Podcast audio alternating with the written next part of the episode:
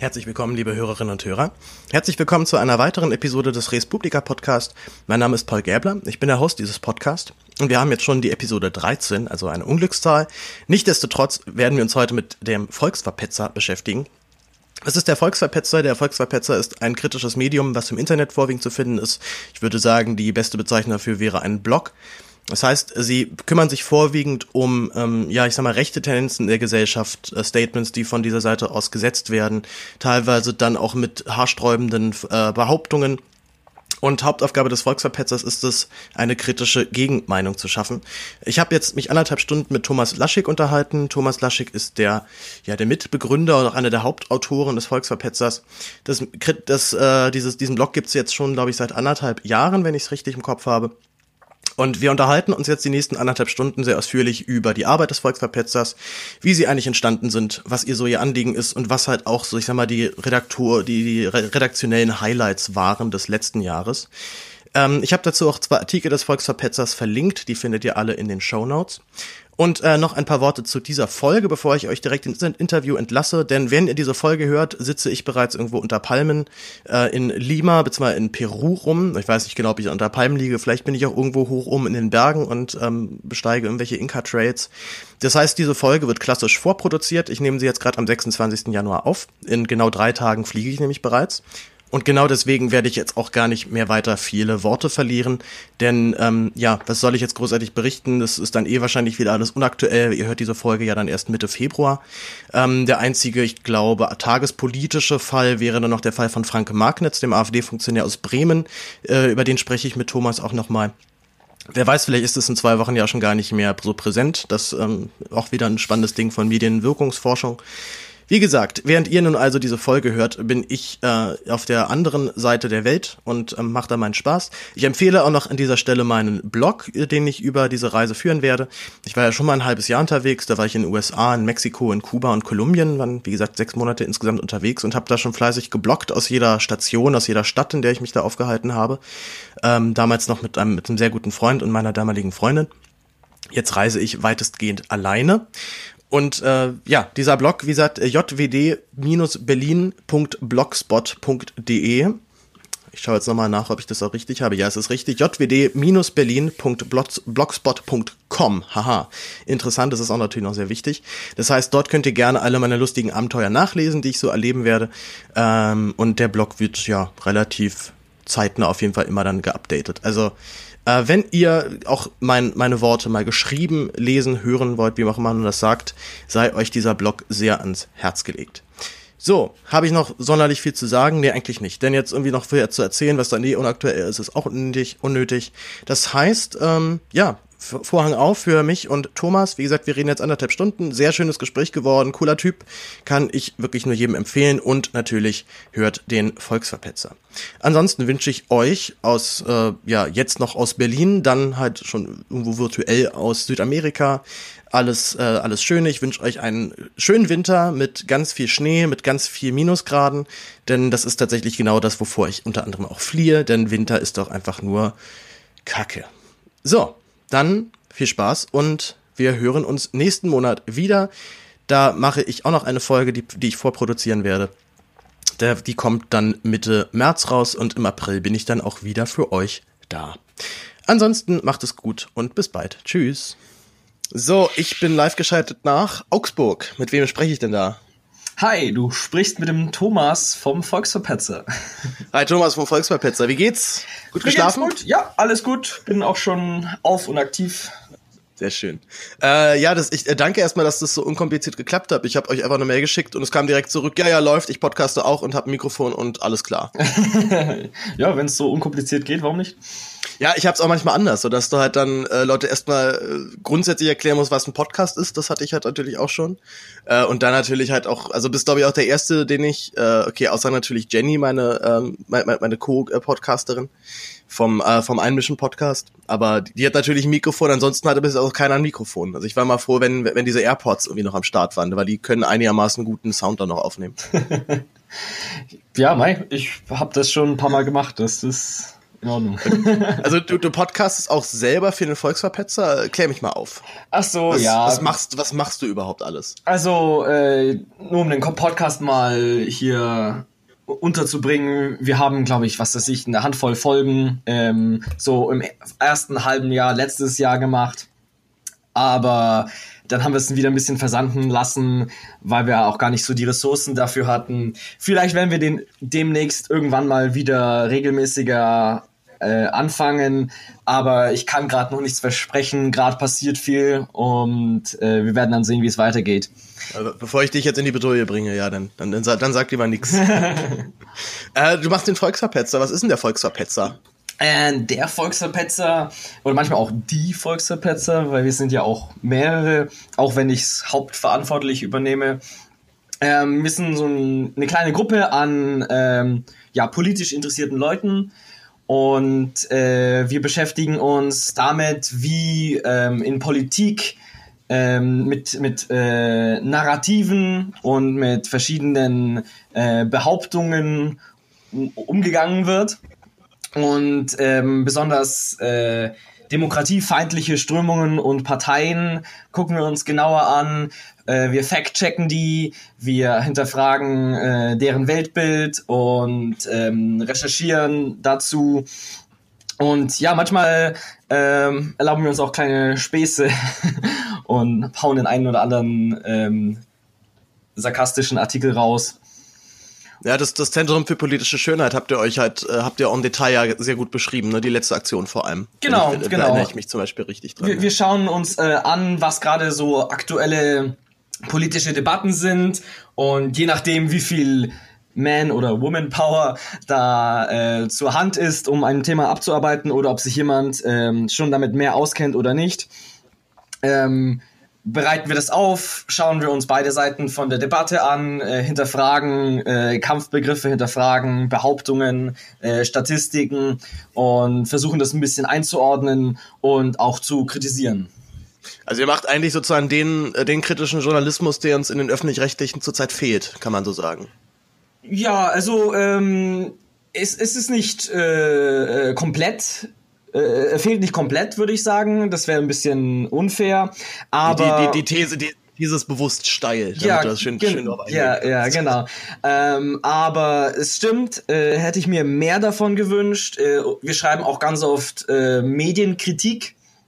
Ähm, gerade wie äh, bestimmte Themen oder bestimmte Narrative oder bestimmtes Framing von Medien ähm, benutzt wird, wie sie auf äh, Tricks von äh, Populisten reinfallen und äh, dann die Berichterstattung quasi für sie übernehmen, das kritisieren wir auch und versuchen das ein bisschen einzuordnen. Ja, was waren, was sind da so eure, äh, ich, ich fürchte mal, es wird sich größtenteils um eine Partei drehen oder zumindest eine Partei, die in euren Artikeln besonders häufig vorkommt. Ja, das ist natürlich richtig, hier den Elefanten im, im Raum. Ähm, das ist natürlich die Alternative für Deutschland. Eben ähm, weil sie oft äh, im, im Zentrum der Berichterstattung allgemein steht und eben weil äh, wir viel Punkte finden, die äh, kritikwürdig äh, sind, für viele Narrative einordnen möchten, weil wir viele Kampfbegriffe einordnen möchten und weil viele Medien sich äh, sehr schwer mit dem Umgang mit dieser Partei tun und mit deren öffentlichen Kommunikation und dabei auch viele Fehler machen. Ja, man hat immer, man kriegt immer das Gefühl nicht Lust, dass viele dann doch irgendwo diese Partei lieben, äh, medial, weil sie ihnen halt eben so, so, so schön viel Arbeit macht und man, man sich so herrlich über sie aufregen kann. Also es geht mir zumindest immer häufig so, ich muss dann aber an die Parallelen halt zu Amerika denken mit Trump, wo er dann auch, wo ja auch die Medien von der ersten Minute an ihn geil fanden. Also er hat halt mal ganz kurz angedeutet, okay, ich kandidiere vielleicht auch und zack, äh, war das Medienhaus voll. Und so ein bisschen ähnlicher Effekt haben wir auch bei der AfD. So, die halt machen und tun können, was sie wollen. Die Medien werden es aufnehmen, Ja. bereitwillig. Das ist, das ist ein zentraler Punkt, den auch wir oft kritisieren, ähm, weil die AfD es versteht, durch gezielte Grenzüberschreitungen, durch Skandale ähm, und durch ein Aufwühlen des in den letzten Jahrzehnten wirklich träge gewordenen politischen Diskurses ähm, ein, ein Spektakel äh, zu schaffen. Und egal, ob man es positiv oder negativ betrachtet, alle haben was äh, dabei, wo sie darüber berichten können, wo sie ähm, Aufregung erzeugen können. Und gerade im Online-Journalismus ist es wichtiger, ähm, Sensationalismus äh, zu bedienen als äh, Kriterien äh, aufgrund von äh, anderen ähm, wichtigen Eigenschaften, wie kann auch, ist das relevant, ist das sinnvoll oder was man auch immer anlegen möchte für ein Maß. Und ja, die Medien sind bei der AfD wie die Motte zum Licht und können nicht, nicht berichten. manchmal sollte man das auch gar nicht, aber dann musste man wissen, wie man es macht. Äh, wollen wir es mal konkret an, an einem Fallbeispiel nehmen? Weil ich, ich habe mich jetzt zum Beispiel auch sehr über diesen, diesen Bremer ähm, äh, Skandal da aufgeregt, den Frank Magnitz, richtig? Genau. Von der Frank äh, wo es ja halt, der halt eben niedergestoßen worden ist. Ne? Die Überwachungsvideos sind ja noch nicht veröffentlicht, aber wenn die Staatsanwaltschaft schon, äh, schon, schon dem Statement der AfD halt widerspricht, ist das schon juristisch ziemlich deutlich. Ähm, was, hätte, was hätte man medial dort anders machen können? Hätte man da von der, von der ersten Minute eigentlich fast gar nicht drüber berichten müssen oder zumindest halt sehr wenig?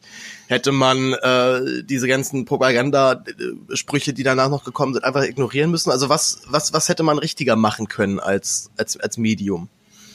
Nun, die Sache ist die, ähm, es, es, sind übrigens äh, die Videos veröffentlicht worden. Äh, sind sie? Sind ja, sie veröffentlicht ja, inzwischen? Ja. Achso. Ähm, und äh, wenn wir jetzt einfach mal bei den Fakten bleiben, man sieht, wie äh, drei Männer sich äh, von hinten an den äh, AfD-Politiker nähern. Einer springt ihn so in den Rücken, daraufhin stürzt er, weil er seine Hände in den Taschen hat, fällt er direkt auf seinen Kopf und hat sich da dann die Platzwunde zugezogen. Daraufhin rennen die drei Männer weg. Ähm, bis jetzt weiß man nicht. Ganz, es es wäre wär in Berliner Köln ein ganz normaler Spaziergang. So hätte keiner was gesagt.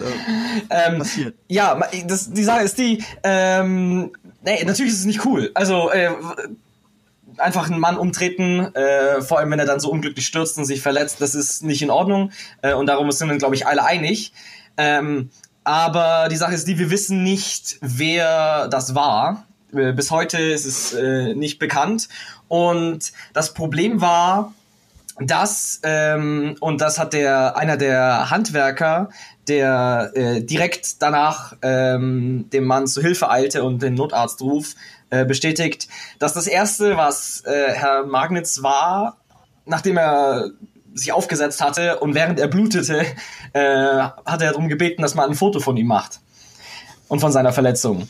Ähm, ähm, wir, weil, wissen ganz genau, wir wissen ganz genau, wie sie das machen müssen. Ne? Also. Ja, und, und ähm, wären quasi. Das Problem ist, das Problem ist, im heutigen Medienjournalismus hat man keine Zeit. Man hat keine Zeit abzuwarten weil ähm, die, die Meldungen der Polizei braucht Zeit, die Ermittlungen der Staatsanwaltschaft braucht Zeit, bis äh, Behörden sich die Sache angeschaut haben, sachlich alles einordnen können, alle äh, Statements zusammensammeln können, etc.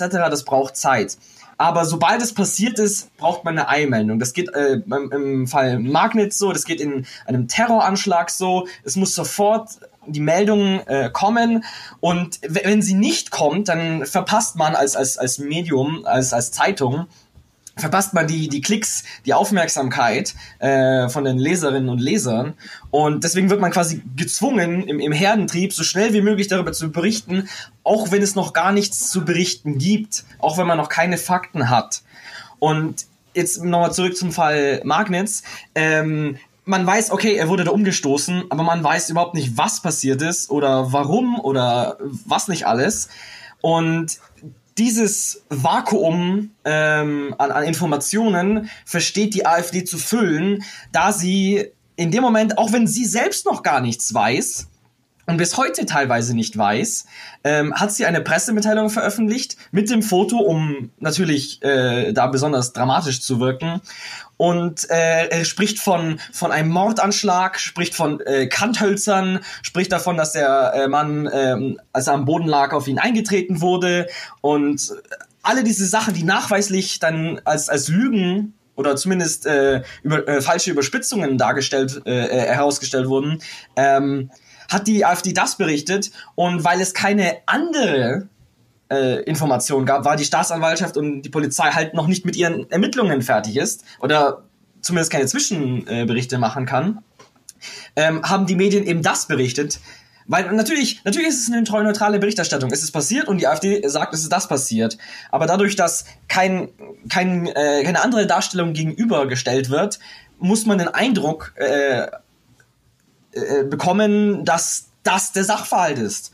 Und die meisten Menschen, die nur ab und zu mal die Tagesschau gucken oder ab und zu nur mal die, die Schlagzeilen lesen, ähm, werden im Nachhinein glauben, das ist das, was passiert war.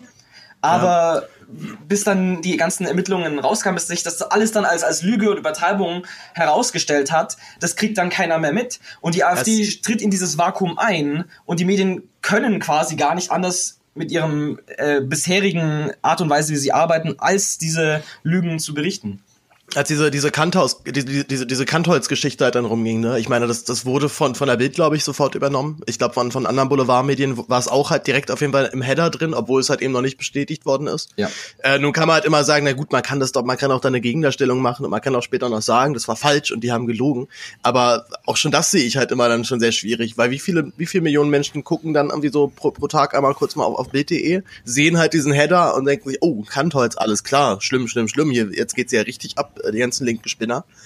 Äh, und dann ist die Lüge halt in der Welt und geht auch nicht mal so leicht aus den Köpfen raus. Also ja, vor ähm, allem, vor allem, weil selbst wenn sie dann die andere ähm, die, die Richtigstellung hören, ähm, ist der erste Eindruck, der ist immer noch der wichtigste und der hat sich festgesetzt. Und vor allem, wenn ähm, dann gerade die AfD sagt, äh, oh ja, hier wurde, oder das ja gleich kein offizieller äh, AfD-Vertreter gesagt, aber halt Anhängerinnen, oh ja, das, das Video wurde manipuliert oder die Staatsanwaltschaft will was vertuschen, ähm, dann wird das auch schon wieder, die Richtigstellung schon wieder, auch schon wieder politisch ähm, dargestellt. Und dann verheddert man sich in so einem äh, so eine Verschwörungstheorie, wo dann quasi die eindeutig falsche erste Darstellung der AfD einfach hängen bleibt. Ja. Ja, das ist, das, das ist generell ein interessantes Phänomen, ne? dass man, das, das, das erlebe ich auch so, das erleben wir auch gerade so bei Trump, dass auch Trump eigentlich halt machen kann inzwischen, was er will. Also auch, auch Fehler, die er macht, sind egal. Denn er dreht sie einfach direkt halt zurück, als nein, das, das, das, das, das ist kein Fehler von mir, das ist nur eure scheiß Propaganda, die, die hier loswerdet. Und das stimmt alles gar nicht. Und dadurch feiern ihn halt seine Fans auch umso mehr. Guckt mal, er wird angegriffen. Was für Schweine, scheiß Establishment, die wollen hier unseren Mann kaputt machen. Dabei sind wir doch eigentlich hier die Coolen. Und so einen ähnlichen Effekt haben wir jetzt auch halt bei der AfD. Also ich meine, die haben gerade eine, eine Spendenaffäre am Hals oder also nicht nur eine. also nicht, nicht nur eine und vor, also ich, ich, ich finde immer noch am geilsten, dass es halt, also dass, dass ja wirklich auf dem Überweisungsbeleg halt drauf stand, äh, Wahlkampfspende für Frau Weidel. Also jetzt so wie Haushaltshilfe für, für Björn Höcke oder danke, dank, danke für den Fuffi Björn. Also das ist so ein, äh, also, also wenn man halt schon verarscht, dann doch vielleicht ein bisschen mit, ähm, ja, mit so ein bisschen Grips halt noch in der Birne. Und auch davon bleibt ja nichts nix an dieser Partei hängen. Also ich sehe nicht in den Umfragen, dass die Partei abstürzt. Ich sehe halt teilweise eher, dass sie noch, dass sie sogar noch ein bisschen zulegt. Wir hatten letztens in meinem, meinem, meinem Politikseminar, weil ich, äh, weil ich ja Sozialwissenschaft studiere, hatten wir auch dann letztens irgendwie die Frage aufgeworfen, ob denn jetzt der Höhenflug der AfD vorbei ist. Und ich habe erstmal vehement widersprochen und gesagt, wir, wir hatten jetzt schon, äh, wir haben doch jetzt schon über eine Steigerung. Also die liegen bei 15 Prozent und eben nicht, nicht noch viel zur Bundestagswahl bei 13. Also die holen ja scheinbar immer noch Wähler, Wählerstimmen irgendwo ab. Es ist nicht so, dass die gerade jetzt irgendwie, irgendwie, wirklich irgendwie am, am, am Absinken wären. Also, ich weiß nicht, wie, wie siehst du das? Ähm, also generell gebe ich dir schon recht. Äh, es gibt in den letzten Wochen einen kleinen Absenker. Ähm, 15 äh, ist die höchste Zahl, aber die ist auch von Mitte Dezember. Neue Umfragen setzen sie auf maximal 14, teilweise sogar auf 12 Prozent. Aber das ist jetzt auch gar nicht, spielt jetzt auch keine Rolle, ob das jetzt 2% oder äh, mehr oder weniger sind. Ja, zumal das, das, das sind ja statistische Messfehler. Ja, also, also eben. Zwischen, zwischen 1 bis 3% kann das immer schwanken. Und es ist jetzt mhm. nicht zu erkennen, dass diese Partei an, an Zustimmung verliert. Also ja. überhaupt nicht. Obwohl ich sagen muss, ähm, sie scheint derzeit so einen gewissen Deckel nach oben erreicht zu haben.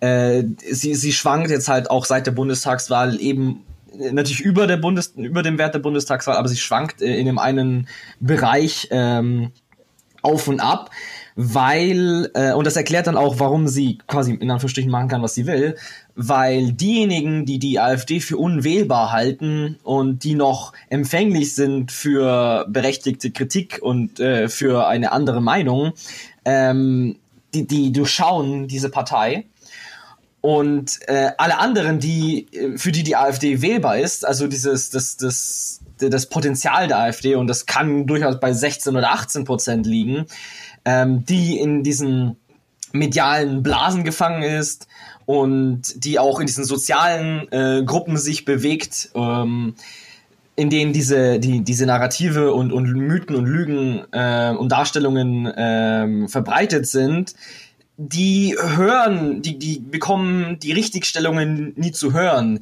Die kriegen eine andere Seite nicht zu hören. Filterblasen, gerade in Social Media, sind ein Ding. Und äh, äh, schotten äh, viele Wählerinnen und Wähler eben von anderen Ansichten ab, schotten sie von anderen Argumenten und anderen Darstellungen ab.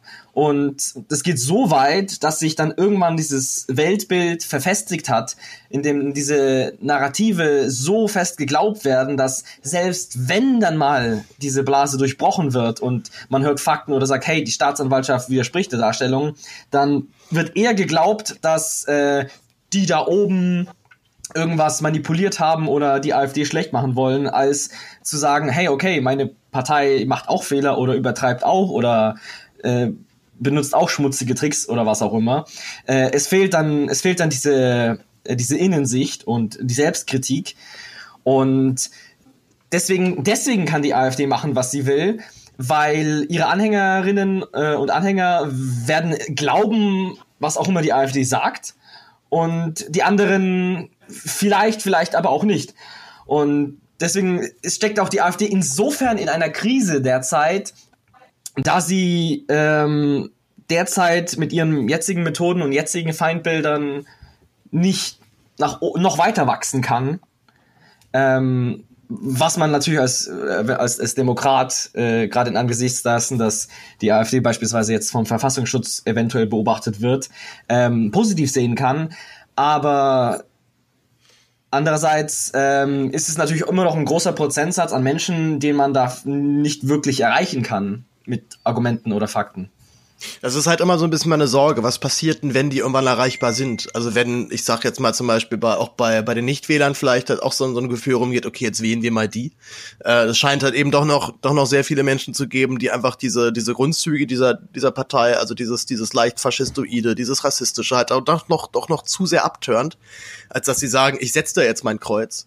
Denn, ähm, was ich halt immer wieder feststelle, gerade wenn ich mit Leuten rede, die AfD wählen, dass man sich, also dass ich mich zum Beispiel so aus meiner linken Sicht dann doch fast noch, also nicht, nicht zu Hause fühle, aber doch merke, wir haben, wir haben dann doch überraschend viele gemeinsame Standpunkte, was zurzeit eben nicht funktioniert äh, politisch, was mal halt eben gedrängt geändert werden muss. Ähm, bloß halt eben dann die, die Analyse daraus wird halt komplett unterschiedlich gezogen. Oder ich sage halt, nee, ich kann, ich kann so eine Partei noch nicht mal im Ansatz unterstützen, weil sie erst, weil sie von ihrer Politik noch viel schlimmer sind als alles andere, was da ist. Und halt vor allem halt diesen, naja, halt einen Tabubruch begehen, indem sie sich halt völlig, also überhaupt kein Problem haben, mit, mit Nazis zu zeigen oder, oder nationalsozialistisches Gedankengut zu bedienen. Oder einfach, einfach nur damit, damit Stimmung zu machen und Aufmerksamkeit zu bekommen. Also ich sag halt dann, das ist halt die röteste Linie der Welt, da, da gehe ich, da geht man nicht drüber und wer, da, wer darüber geht, mit dem, äh, mit dem möchte ich erstmal nichts zu tun haben. Aber viele Leute sehen das halt inzwischen halt anders und sagen, nö, wir müssen die jetzt wählen, auch wenn es mir vielleicht in vielen Bereichen wehtut. Oder es, ich kenne auch AfD-Wähler, die sagen, ich weiß ganz genau, dass, die, dass diese Partei nichts anderes bieten wird. Die sind genauso wie, wie die anderen, wie, wie die anderen Parteien auch. Aber sie, sie machen halt irgendwie das, das Maul auf, so was, äh, ja, wie, wie geht man damit um? Oder wie kriegt man, wie kriegt man diese Leute so ein bisschen in die, wieder zurück in die Spur? Die, die Sache ist die, ähm, in, in einigen Hinsichten äh, kann, äh, finde ich die Existenz einer, einer AfD, einer hypothetischen AfD, ähm, auch gar nicht, äh, also aus der demokratischen Sicht gar nicht verwerflich. Ich meine, natürlich, natürlich darf es die Position geben, dass man sagt, oh, okay, wir möchten, ähm, keine Ahnung, unsere Grenzen für Einwanderung und Flüchtlinge dicht machen, dann meine, das sollen sie dann mit dem Grundgesetz austragen oder mit der äh, Europäischen ja, ja. Union. Ja, und halt, und halt mit uns, die halt dann, die halt dann eine dicke Demo dagegen machen, ne? Also ja, genau. Halt ich meine, das ist ein, ein anderer Standpunkt, den man natürlich vertreten kann, den ich nicht vertrete, gegen den ich argumentieren werde. Ähm, aber er ist halt immer noch demokratisch. Und so war die AfD äh, am Anfang größtenteils noch. Ähm, aber wenn die AfD meint, dass Konzepte von Ethnopluralismus ähm, oder anderen eindeutig faschistoiden Ideologien äh, eine andere Meinung sind, dann muss ich sagen, nein.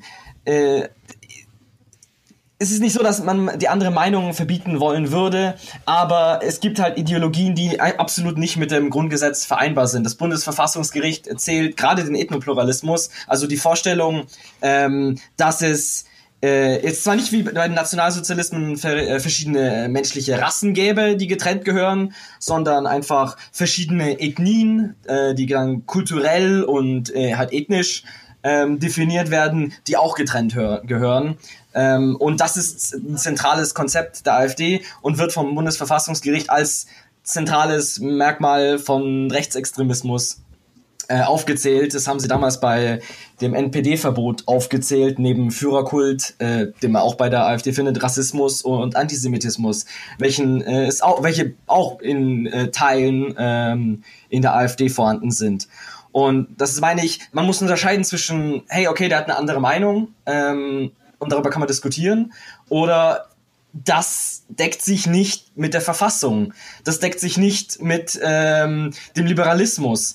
Und wenn die AfD äh, legitime Diskussionspunkte ähm, oder sagen wir mal äh, vom Grundgesetz gedeck gedeckte Meinungen mit, mit sowas vermischt und sich dann als, als Opfer von Unterdrückung darstellt, ist es halt ein Problem.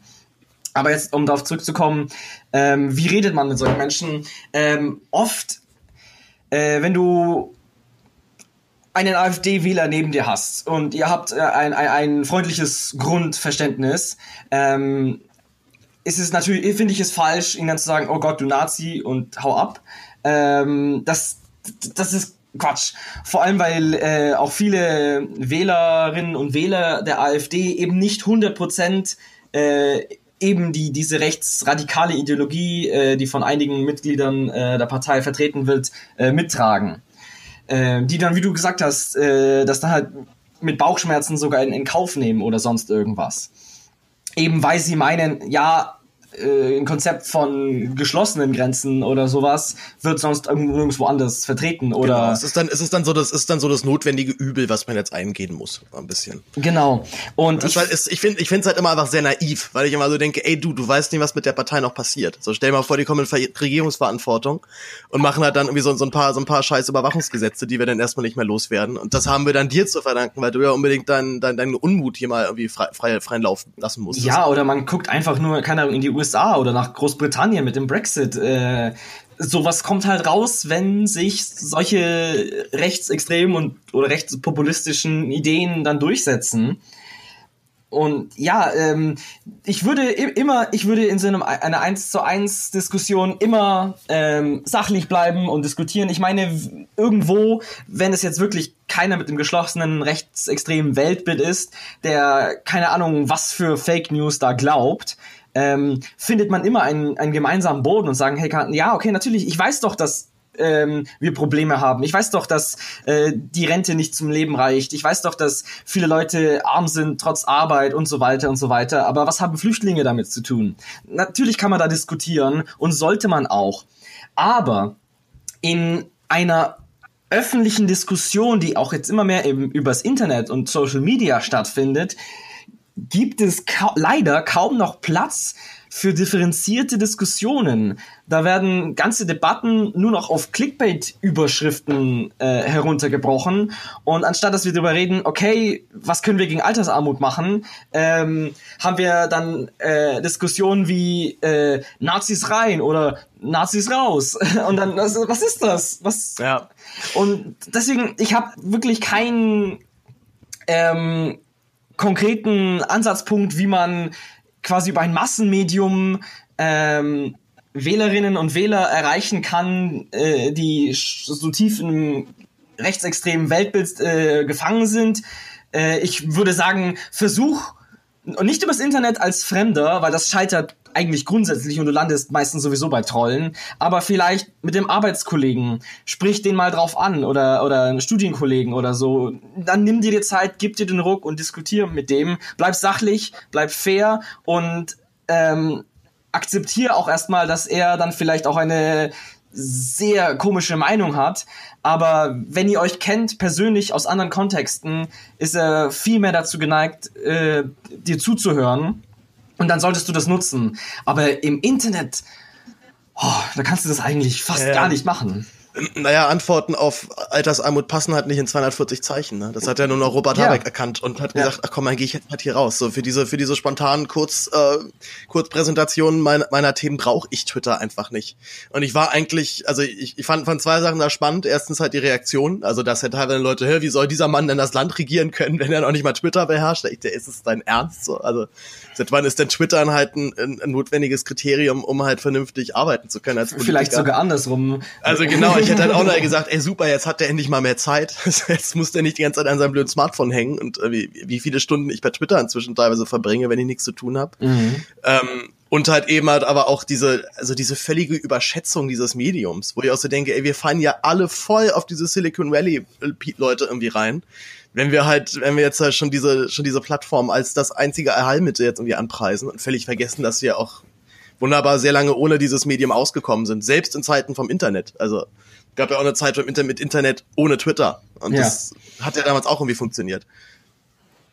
Äh, ja, nee, die Analyse ist gut, aber was, äh, also ich, bei mir ist ganz häufig zum Beispiel so ein Punkt erreicht, wenn ich mit Leuten debattiere und ihr werdet ja als Erfolgsverpetze da auch immer wieder mit zu tun haben, dass euch dann Leute mit, äh, mit, mit, mit, mit, mit Gülle übergießen, öffentlich äh, oder medial. Ähm, was mache ich denn gerade, wenn, wenn ich halt merke, okay, die Diskussionsform wird jetzt gerade nicht äh, nicht mehr sehr schön. Sie hält sich jetzt nicht mehr an, an gewisse Regeln. Und vor allem, was mache ich? Ähm, das hat meine Grenze immer erreicht, wenn mir dann also gerade wenn ich vielleicht diesen ganzen Nazi-Blabla-Kram halt übersprungen bekomme, was ja schon mal gut ist, aber dann halt in so eine Richtung geht, okay, aber der Islam. Und dann dir halt nochmal ganz, ganz logisch argumentativ erklärt wird, warum der Islam halt gefährlich ist und warum wir uns vor diesem halt eben wappnen müssen. Also das, das, das stelle ich immer wirklich fest, das ist dann doch so eine Schnittmenge unter AfD-Wählern, diesen, ähm, die, dieser, dieser latente Hass auf Muslime oder was heißt, na, Hass vielleicht schon fast zu viel, aber diese Angst vor dem Islam. Der Islam halt als gewalttätige Ex Expansionskultur, die sich hier ausbreitet.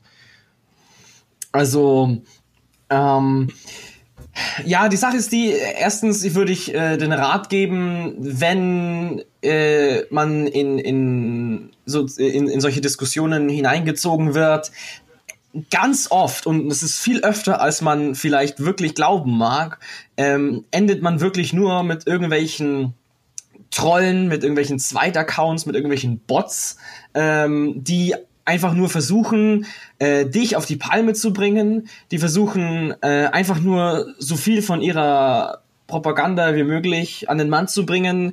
Die versuchen die einfach, die versuchen dich psychisch kaputt zu machen, die versuchen dir deine Zeit zu stehlen. Das ist einfach wirklich, das ist einfach wirklich Sabotage des Diskurses. Mhm. Und ich empfehle jedem, ähm, wenn du siehst, wenn du diese, diese Triggerworte siehst, wenn du diese Argumentationsweise siehst, guck dir an, okay, das ist ein Bot, der hat 20 Follower und kein Profilbild, dann schalte den stumm oder block ihn oder ignoriere ihn anderweitig.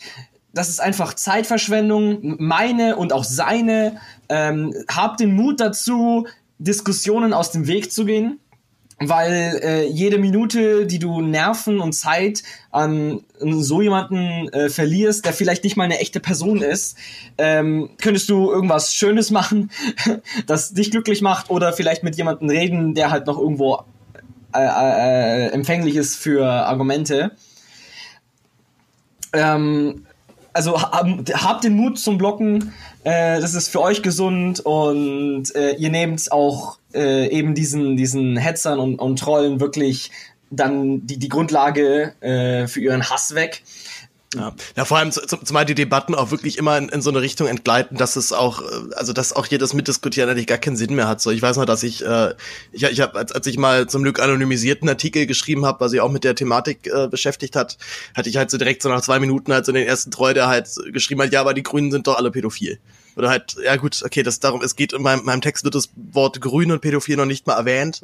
Mhm. Aber danke, dass du deinen Punkt hier nochmal gesetzt hast. Ja, und, und natürlich auch halt dann direkt, wenn wir drei drauf einsteigen, nein, das stimmt doch gar nicht. So, oh nein, Leute. Ja, eben, das, das, das, brauchst du nicht. Das, das so. brauchst du nicht. Du brauchst es nicht diskutieren, weil du brauchst nicht, weil dann am Ende geht es um was völlig anderes, aber dieser eine Satz hat es geschafft, die Debatte da, da, äh, auf was völlig anderes zu bringen. Das ist ein, ein klassisches Derailing äh, weil jetzt müssen wir darüber diskutieren, ob die Grünen pädophil sind oder nicht, was eine völlig sinnlose Debatte ist und eigentlich schon längst beendet worden ist.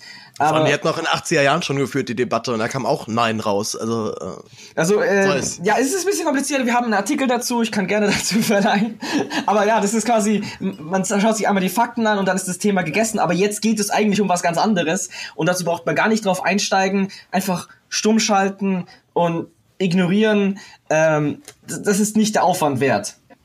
Ähm, und beim Ah, die Islam-Debatte, die ist ein bisschen komplizierter, ähm, weil äh, autoritäre, patriarchale Religionen sind natürlich äh, in vielerlei Hinsicht äh, kritikwürdig. Ähm, und da, das ist vielleicht auch das, das Problem, weil wenn du irgendwelche Gottesstaaten im Nahen Osten hast, ähm, ich habe kein großes Bedürfnis, die zu verteidigen. und das sollte eigentlich ich, auch klar sein. Die Staaten, die Staaten habe ich auch keinen Bock, sie zu verteidigen, aber die Menschen habe ich Lust zu verteidigen, ja. weil ich ähm, diesen diesen Vorwurf, diese Menschen kommen noch von daher, also sind die dann auch so drauf. Im, erstens immer ein bisschen anders sehe. Meiner Erfahrung nach gibt, also ich habe hab ziemlich viel mit Flüchtlingen gequatscht, die halt eben unter anderem deswegen hierher kommen, weil sie eben keinen Bock mehr haben auf so einen, auf so einen patriarchalen Gottesstaat. Dass dann natürlich noch, noch, noch manche Sachen dann irgendwie anders gepolt sind, ist, ist, ist auch völlig klar. Aber das ist nicht so, dass die Leute hier hinkommen mit dem, mit dem Vorsatz, geil, ich möchte jetzt auf jeden Fall genauso leben wie in Saudi-Arabien, sondern halt eben eher sagen, geil, jetzt, ich bin jetzt hier in einer freien Welt, hier muss ich mich um so einen Scheiß nicht mehr kümmern. Dass, das, dass es da bestimmt dann auch Probleme geben wird und man bestimmte Sachen vielleicht nochmal erklären muss, die dann hier so und so laufen. Klar, geschenkt, aber das habe ich nie als ein also ich habe das nie, habe das nie als ein, groß, ein großes Problem gesehen, sondern eher gesagt, so das ja, das, das kriegen wir hin. Das sind Menschen, so die, die sind hier genauso drauf äh, wie wir. Mhm. Ja, das ist die Sache, weil ich hatte den Ethnopluralismus erwähnt. Ähm, das ist einfach nur der, der, der Begriff dafür, dass man die Vorstellung hat, okay, das ist eine fremde Kultur und äh, man hat dann irgendwelche wahren oder falschen, sei jetzt dahingestellt, Vorstellungen von ähm, keine Ahnung, Patriarchat oder autoritären äh, Strukturen oder was auch immer. Und der Ethnopluralismus glaubt, dass Menschen, die in dieser Kultur aufgewachsen sind, ähm, völlig homogen dieser Kultur angehören und sich auch niemals ändern können, was natürlich absolut grundsätzlich falsch ist. Aber das ist der Kern dabei. Und sie sagen, die kommen hierher und sie sind fremd zu unserer Kultur und deswegen müssen sie wieder weg und können sich niemals anpassen. Und das ist quasi der, der eigentlich der zentrale äh, Punkt, wo wir uns widersprechen und sagen, nein, nur weil er dort gleich geboren ist oder vielleicht seine Urgroßeltern dort geboren sind, heißt das nicht, dass äh, er nicht nach dem Grundgesetz leben kann oder sonst irgendwas oder dass er dem Islam angehört. Das ist, und das ist, das ist der Knackpunkt, ähm, dass dann halt eben pauschalisiert und verallgemeinert wird und eine äh, und, und irgendwelche homogenen, scheinbar homogenen Gruppen geschaffen werden, die es so nicht gibt. Und dann wenn sie sagen, hey, natürlich, äh, hier gibt es Beispiele, ob es jetzt wahr sind oder falsch, äh, von Flüchtlingen, die, keine Ahnung, dieses und jenes glauben oder so und das passt in mein Weltbild. Ja, das ist mir egal. Äh, ich will das auch gar nicht verteidigen. Aber ja. ihr, es ist, wie du schon sagst, diese Verallgemeinerung, diese Pauschalisierung, ach, das ist bei allen so, ähm, das ist das Falsche und das ist dann ähm, der Diskussionspunkt. Aber ich sehe da nicht wirklich wo man da einen, einen gemeinsamen Punkt finden kann. Denn wir können ja irgendwo diskutieren und sagen, okay, dann okay, von mir aus diskutieren wir darüber, äh, äh, ähm, Flüchtlinge abzuschieben, die kriminell sind, sofern sie nicht äh, äh, anerkannte Flüchtlinge sind, äh, weil das ist ein Grundrecht, dass sie hier sein können. Ne?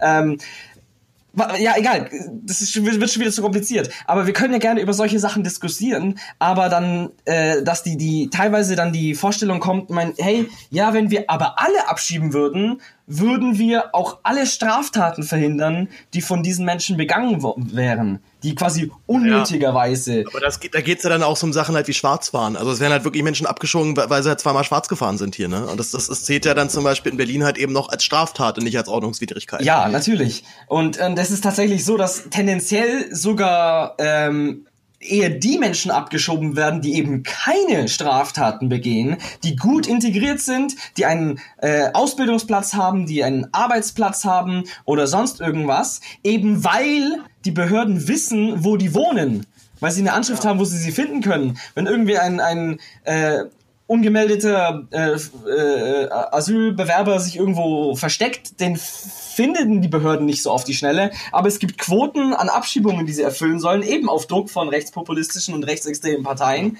Und dann werden halt die Menschen mitten aus dem Leben gezogen. Und dann denke ich mir, das hat doch nichts mehr mit, mit Sinn zu tun. Ja, vor allem, es hat, es hat auch nichts mehr mit Rechtsstaat zu tun, weil wie willst du denn jetzt diesen Menschen, die da abgeschoben werden? Also ich, ich empfehle da sehr die letzte Monitorsendung, ich glaube vom 17.01., mhm. wo sie halt eben auch halt an diese Fälle halt vorstellen, dass dann irgendwie eine, äh, eine schwangere äh, iranische Frau halt einfach mitten in der Nacht aus dem Krankenhaus abgeholt wird und gesagt, ja, du fliegst jetzt. Ja. So, nee, du fliegst jetzt weg. Ja. Und die hat selber, ich bin schwanger und ich bin hier im Krankenhaus, was geht denn bei euch? So, ja, nee, ich habe gerade die Ärztin mit der Ärztin gequatscht, du bist, du bist transportfähig, läuft. Und die haben, die haben dann so, also Monitor hat es wirklich geschafft, diesen Typen halt dann noch aufzutreiben. Der sieht halt schon aus wie so ein, wie so ein Schlechter. also da siehst du halt eben auch, okay, das sind halt eben einfach Leute, die sind halt im Amt, die haben einen Auftrag und die haben ihr Hirn offensichtlich da am Empfang irgendwann mal abgegeben. Also, ähm, zwar da siehst du halt eben auch schon, was für ein anderer Drill offensichtlich im Innenministerium jetzt drin, jetzt, jetzt, jetzt da sein muss, jetzt, äh, seitdem Horst Seehofer das leitet.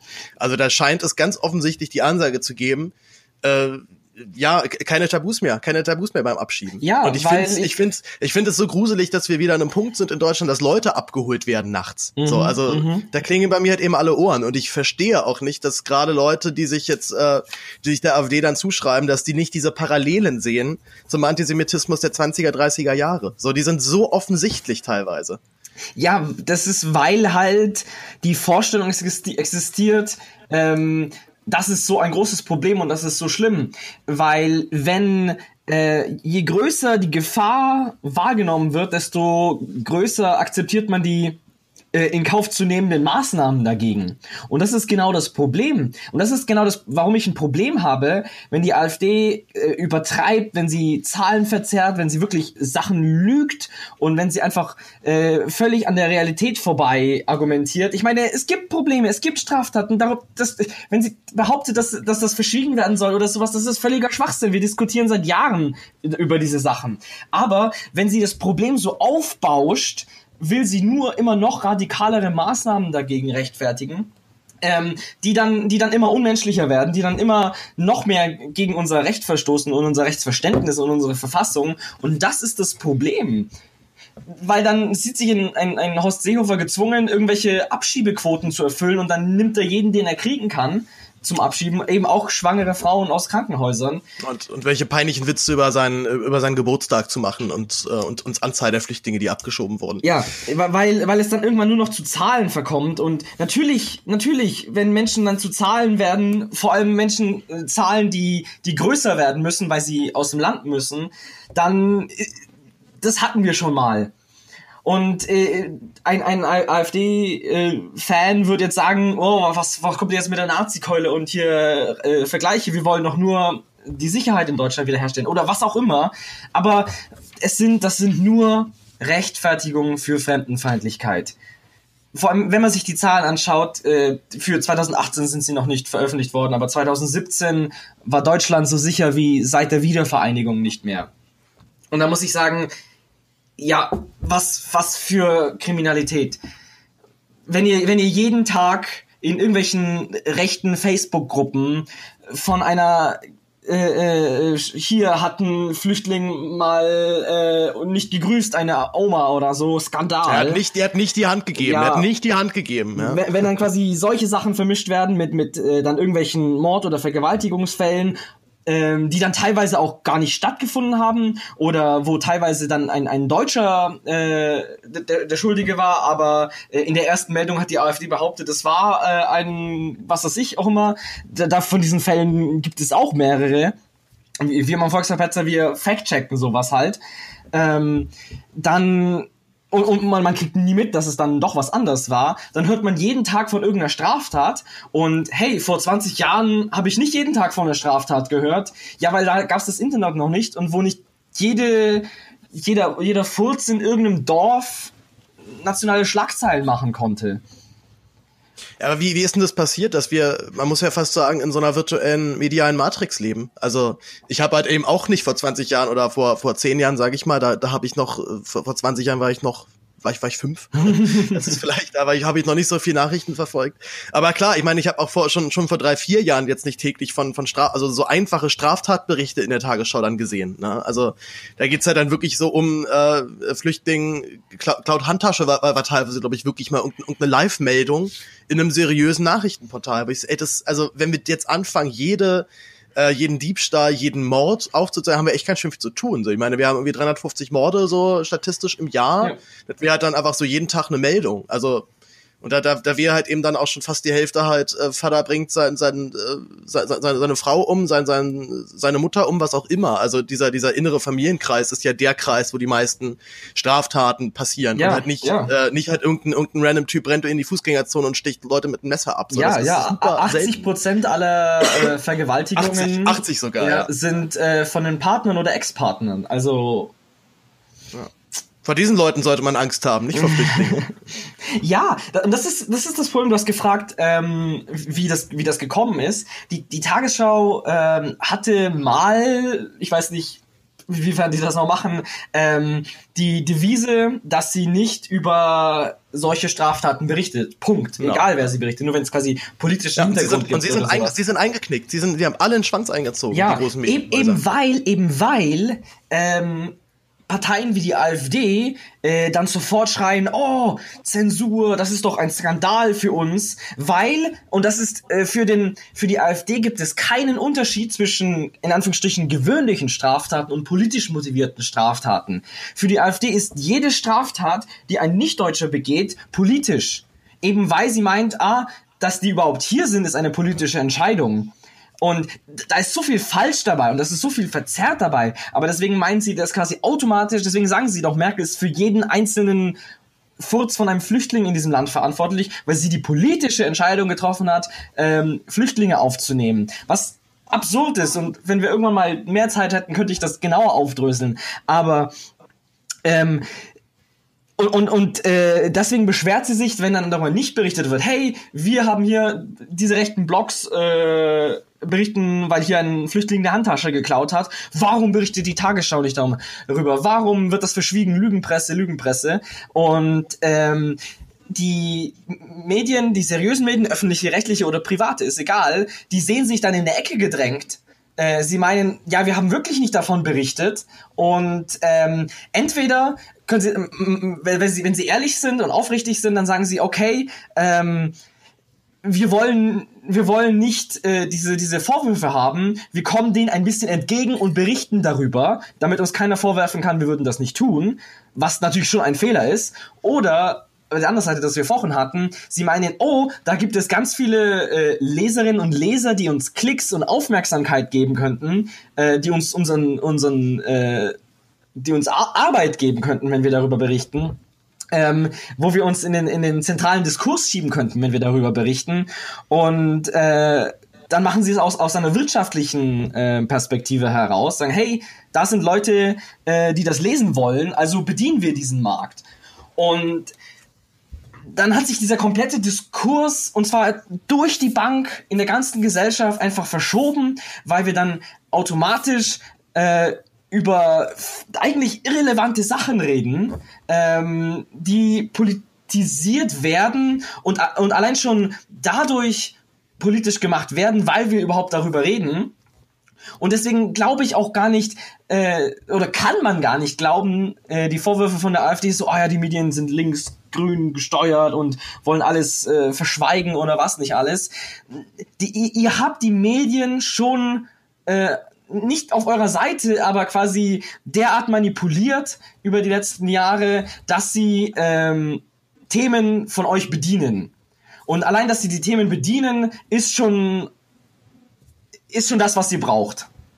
Na, das ist ja nicht nur die, nicht nur die Medien, aber die Politik ja genauso. Also wenn jetzt. Das ist ähm, in Tandem, ja. Wenn, Genau, wenn, wenn jetzt teilweise die, die Maghreb-Staaten dann auch schon zu sicheren Herkunftsländern erklärt werden. Also ich, äh, so, so Marokko zum Beispiel ist, ist halt, ist halt eine Straftat, schwul zu sein oder sich irgendwie seinem, seiner, äh, seiner Homosexualität hinzugeben. Mhm. Also da wirst du halt mit Steinigung und, und Gefängnis bestraft. Also schon, schon das, äh, wie, wie kannst du halt ein Land, was, was so drauf ist, halt zum sicheren Herkunftsland erklären? Also ich verstehe locker, dass es Abstufungen gibt zwischen einem Bürgerkriegsland und einem Land wie Marokko, so natürlich. Aber ja. Äh, pauschal zu sagen, wer aus diesem Land flieht, da müssen wir erstmal doppelt und dreifach überprüfen, ob der überhaupt schutzbedürftig ist. Äh, ja, das, äh, also die, die, die Politik macht ja brav mit und bedient ja alle, alle Themen der AfD eigentlich, äh, ja. Und, und, und vor allem, es ist auch noch so sinnlos. Es ist so unglaublich sinnlos. Weil, wenn, ich verstehe ja aus einer, aus einer, wenn du als äh, Berufspolitiker bist, ich verstehe, wie Politik funktioniert. Politik funktioniert mit, äh, buchstäblich natürlich, das ist schon im, im Begriff äh, äh drin, äh, durch Kompromisse. Du sagst, okay, hier gibt's Leute, die das wollen, wir sind eine Demokratie, äh, wir müssen deren Meinungen irgendwo ernst nehmen, wir müssen irgendwo Kompromisse finden und das wird dann politisch ausgehandelt und man kommt denen irgendwie entgegen. Das ist in jedem anderen Kontext auch sinnvoll und würde ich auch immer unterstützen. Aber ähm, wenn äh, gerade die GroKo-Parteien meinen, okay, ähm, wir schieben jetzt mehr Leute ab oder erklären mehr sichere Herkunftsstaaten, wir riegeln Europa ab, wir bauen Zäune, wir äh, äh, äh, wir, fahren, wir, fahren die, wir fahren die Schiffsrettung runter. Genau, wir behindern die Seenot private Seenotrettung, äh, wir machen Grenzkontrollen und so weiter und so weiter, weil sie dann denken, hey, wenn hier keine Flüchtlinge mehr ankommen, wenn äh, wir so viele wie möglich abschieben, ähm, sollte sich das Problem von alleine lösen da, da ist da, der Fehler ist dabei, zu glauben, dass die AfD existiert, weil es hier Flüchtlinge gibt. Die AfD hat schon vorher da, da existiert. Und ähm, diese ganzen Argumente haben auch schon vorher existiert. Ähm, Nennt man sich zum Beispiel die, ich glaube, die Promotionsschrift von äh, dem ehemaligen Verfassungsschutzchef ähm, Maaßen, hat der Mann mhm. schon 1997 von einer Masseneinwanderung durch das Asylrecht geschrieben in einer Zeit, in der das absurd war. Und äh, auch die intellektuellen Vorgänger von der AfD ähm, haben auch schon früher davon geredet, äh, dass dann jetzt Flüchtlinge gibt, äh, oder, oder die Flüchtlingskrise 2015 hat äh, diese Argumente nur irgendwie seriös wirken lassen äh, und äh, auch mehr zu mehr Resonanz geführt. Und das ist, das ist ein, ein, nicht die Ursache des Rechtspopulismus, sondern, keine Ahnung, die, deren Anlass. Das ist, das ist, das ist ein Symptom, an, an dem sich dann halt auf einmal entlädt. Ne? Ja. Also wo, wo, wo sich dann auf einmal alle zusammensammeln, weil es da noch vielleicht mit die größte Schnitt, Schnittmenge gibt, diese ja, Angst ja, vom Fremden. ganz genau. Aber wenn man dann jetzt, keine Ahnung, die Grenzen dicht macht, ich meine, es kommen kaum noch äh, neue Asylbewerber an, ähm, es werden immer mehr abgeschoben, die Grenzen nach Europa sind de facto dicht hier ist eigentlich das, was die AfD vor vier Jahren wollte, ist eigentlich schon erreicht. Die könnte sich jetzt theoretisch auflösen, aber sie redet offensichtlich ja immer noch von denselben. Weil das ist, ja. das ist nämlich nicht, nicht, nicht äh, ihr Raison d'être. Äh, nein, ähm, wenn die Politik das macht, dann ähm, verschiebt sie erstens die ganze, das ganze politische Spektrum nach rechts und zweitens gibt sie der AfD noch Recht, weil sie sagt, ah, offensichtlich hatten wir ja recht, wenn sogar die Mitteparteien in Anführungsstrichen äh, das machen, was sie wollen und ähm, man wird dann noch mehr bestätigt in seiner Weltsicht. Man wird, äh, man ja, bekommt dann ja, ja noch mehr Recht. Was ja noch dazu kommt, dass sie ja dann aber auch noch, also ja nicht nur die Rechten halt nicht wieder auf ihre Seite bekommt, weil die sich ja denken, seht ihr also, wir hatten die letzten Jahre also alle recht, hier fickt euch, wir machen jetzt schön weiter mit unseren Statements und mhm. bleiben mit unserer, bleiben bei unserer Partei. Ja, ganz genau. So, und jetzt halt, und jetzt wiederum halt so wir, wir linksgrünen versifft und vegan verschwulten, so wir fühlen uns halt umso mehr nur noch angewidert von der Politik, die jetzt halt äh, vor, vor Libyen Menschen einfach absaufen lässt und halt so sagt, naja, pff, Gott, wir haben es nicht gesehen, wir haben dir noch immer gesagt, sie sollen nicht auf die Boote klettern. Ja. Na, ich meine, aber wenn, aber wenn, also wenn das Auswärtige Amt nach Libyen reist, sich diese Lage anguckt und dann von KZ-ähnlichen Zuständen schreibt, ne? also ein deutsches Ministerium, ja. die wissen ganz genau, was sie da schreiben und was das halt für ein Statement ist, gerade gerade für, für einen Deutschen. Ja. Dann ist das halt mehr als deutlich. Ne? Aber wie, ähm, ja, wie, also, wie, wie kriegen wir das denn hin? Ich meine, äh, hoff, hoffst du mit, mit Volksverpetzer da so ein bisschen diesen, äh, diesem Rechtsdruck halt entgegenzukommen und die Leute wieder, wieder rüberzuziehen? Oder, oder ist es eine Art Ersatzleistung für dich, weil, äh, weil du dich ja eben halt auf die normalen Medien nicht mehr verlassen kannst, dass sie die Sachen vernünftig einordnen? Hm, vielleicht so ein bisschen von beidem. Ähm, ursprünglich mein, äh, mein Grund, warum ich schreiben möchte und warum ich das klarstellen möchte, ist eben, das waren am Anfang Diskussionen in Facebook, ähm, wo einer, keine Ahnung, so ein Mythos halt äh, präsentiert hat oder so ein Narrativ oder so ein Kampfbegriff. Und äh, auf Twitter kannst du es sowieso vergessen, äh, aber in Facebook auch. Ähm, dann müsste ich eine Stunde lang äh, Sachen recherchieren, mich selbst informieren, hey, was, wie sind denn die Zahlen, wie schaut denn die Realität aus? Denn man sollte sich immer noch äh, seine Meinung aufgrund von Fakten bilden und nicht von politischen Lagern. Ähm, und dann irgendeinem äh, Troll, das halt in äh, 600 Zeichen, äh, 600 Worten zu erklären, äh, das ist dann auch verschenkt. Und dann dachte ich mir, warum mache ich mir die Mühe, wenn das dann in irgendeinem Kommentarspalte versinkt? Ähm, dann packe ich das lieber in einen Artikel, da habe ich auch mehr Platz ähm, immer noch nicht genug, aber mehr Platz, um darauf einzugehen, um auf Quellen hinzuweisen und auch den Leuten die Möglichkeit zu bieten, äh, das zu nehmen und ähm, dann in solchen Diskussionen eben einfach nur zu verlinken, ähm, um sich selbst nicht die Mühe zu machen und um gut recherchierte, fundierte äh, Sachen zu bekommen. Wenn, wenn ich mal fies einhaken darf, das, dann würdest du ja aber eigentlich genau das von, also das den Leuten anbieten, was du eigentlich halt eben möchtest, dass sie eben die Fakten selber checken. Also wenn, wenn ich jetzt einfach mich drauf verlasse, ah, der Volksverpetzer hat das ja für mich recherchiert, das wird schon stimmen und das dann einfach halt dem, äh, dem so zuschicke, ist ja eigentlich fast genau wieder der, der, derselbe Effekt, dass die Leute halt nicht, nicht mehr selbst sich informieren, stimmt. sondern auf, auf, auf Medium verlassen. Stimmt, also, stimmt. Ich will, will dir nicht zu nahe, nicht, dass, nicht, nicht dass ich falsch zu recherchieren, aber das ist ja eigentlich dann genau derselbe Effekt. Ja, nein, ich meine, ich meine, wir können auch Fehler machen natürlich. Also ich versuche da natürlich so gut wie möglich zu vermeiden. Ich versuche, äh, ich meine, ich, ich bringe immer ähm, Meinungen mit ein, aber ich versuche alles zu belegen und ähm, alles äh, äh, irgendwo in, in, in Statistiken und Fakten äh, zu fundieren. Ähm, hast natürlich recht, ähm, aber viele Menschen haben nicht den Luxus oder die Zeit, sich so eingängig damit zu beschäftigen. Und wenn ich natürlich Möglichkeit bieten will, jemanden sich ähm, zu informieren und ähm, eine bestimmte Debatte äh, auf einen anderen Blickwinkel zu betrachten, ähm, dann empfehle ich auch gleichzeitig, lest nicht nur uns.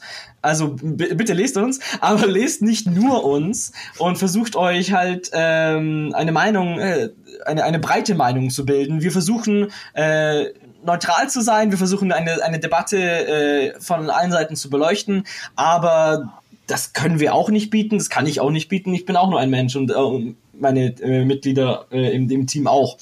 Äh, klar. Ja. Ähm, und er war der zweite, der zweite Punkt noch. Ähm, du hattest gefragt, äh, was wir damit erreichen wollten. Ähm, ob wir einen er Ersatz wollen, ja auch. Ich versuche, ich sehe, wie sehr, wir, wir haben jetzt gerade, wir haben 50 Minuten darüber geredet, ähm, rechte, rechtsextreme äh, und menschenfeindliche Narrative und, und Frames immer mehr den politischen Diskurs übernehmen und das ist der Grund, warum ich nicht ähm, in Anführungsstrichen äh, neutral schreibe ähm, und äh, auch ab und zu äh, in den Überschriften und auch im Text selbst Meinung mit einbringe. Ähm, also, äh, äh weil erstens ähm, finde ich, dass man Faschist, dass man immer noch neutral ist, wenn man äh, Faschismus verurteilt und kritisiert. Und zweitens ähm, bin ich der Meinung, dass man, weil da, das ist auch das Thema meiner Masterarbeit, ähm, wir argumentieren bei der AfD nicht gegen irgendwelche äh, Fakten oder Zahlen oder Ereignisse, auch wenn sie die behaupten zu haben und manchmal auch äh, irgendwas präsentieren. Wir argumentieren gegen Narrative. Wir argumentieren gegen diese gegen die Geschichte von die AfD ist das un, äh, unfair behandelte Opfer oder äh, hier kommen super gefährliche Flüchtlinge und äh, machen unser Land unsicher. Wir argumentieren eigentlich gegen dieses, dieses Narrativ. Und du kannst ein Narrativ nicht mit Fakten widerlegen, weil das, worauf sich die Meinung stützt, sind nicht die Fakten, sondern dieses Narrativ. Du kannst ein Narrativ nur mit anderen Gegennarrativen widerlegen. Und deswegen versuche ich die Fakten zu liefern, aber auch eben die entgegengesetzten Narrative. Ja, oder halt vor allem auch rhetorisch halt zu belegen, dass du da gerade dich in, in, dich in einem Narrativ befindest und nicht ja. in einem ähm, in einem Statement, was du was du letztendlich mit Fakten belegen kannst. Also ich ich habe inzwischen fast schon schon so eine Abscheu vor Fakten, weil halt irgendwie inzwischen jeder ankommt, ja, ich kann aber meinen mein Standpunkt mit Fakten belegen und, und das dann teilweise vielleicht sogar irgendwo stimmt. Also die, die Fakten sind dann auch nicht komplett an den Haaren herbeigezogen. Aber ich, äh, ich glaube halt, dass, dass das vielleicht auch so ein Effekt ist, der auch, der auch den, den, den auch die Medien ein bisschen zu verantworten haben, dass wir halt eben davon ausgehen, dass all, all, unser, all unsere Statements halt plausibel belegbar sind und manchmal sind sie das einfach nicht. Mhm. Also wenn ich wenn ich halt ein Statement vertrete, dass der Islam gefährlich ist und expansionistisch, kann ich das kann ich das bestimmt mit Fakten untermauern, so ja klar, so in ja. Zeiten von internationalem Terrorismus, aber was ja eigentlich dahinter steckt, ist ein Menschenbild, was sich äh, was sich was dem von von mir dann wahrscheinlich etwas sehr anders ist. Genau. Oder eine gewisse Form einfach durchs Leben zu gehen. Äh, du, wir sind jetzt schon bei fast einer Stunde. Wie, wie viel Zeit hast du denn noch?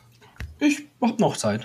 Oh, wunderbar. Dann, dann quatschen wir aber ein bisschen weiter, weil ähm, du hattest da vorhin so gesagt, na, wenn, wenn wir die Zeit noch haben. Also ich, ich habe die Zeit. Ich muss irgendwann um anderthalb Stunden Richtung Uni verschwinden. Ja.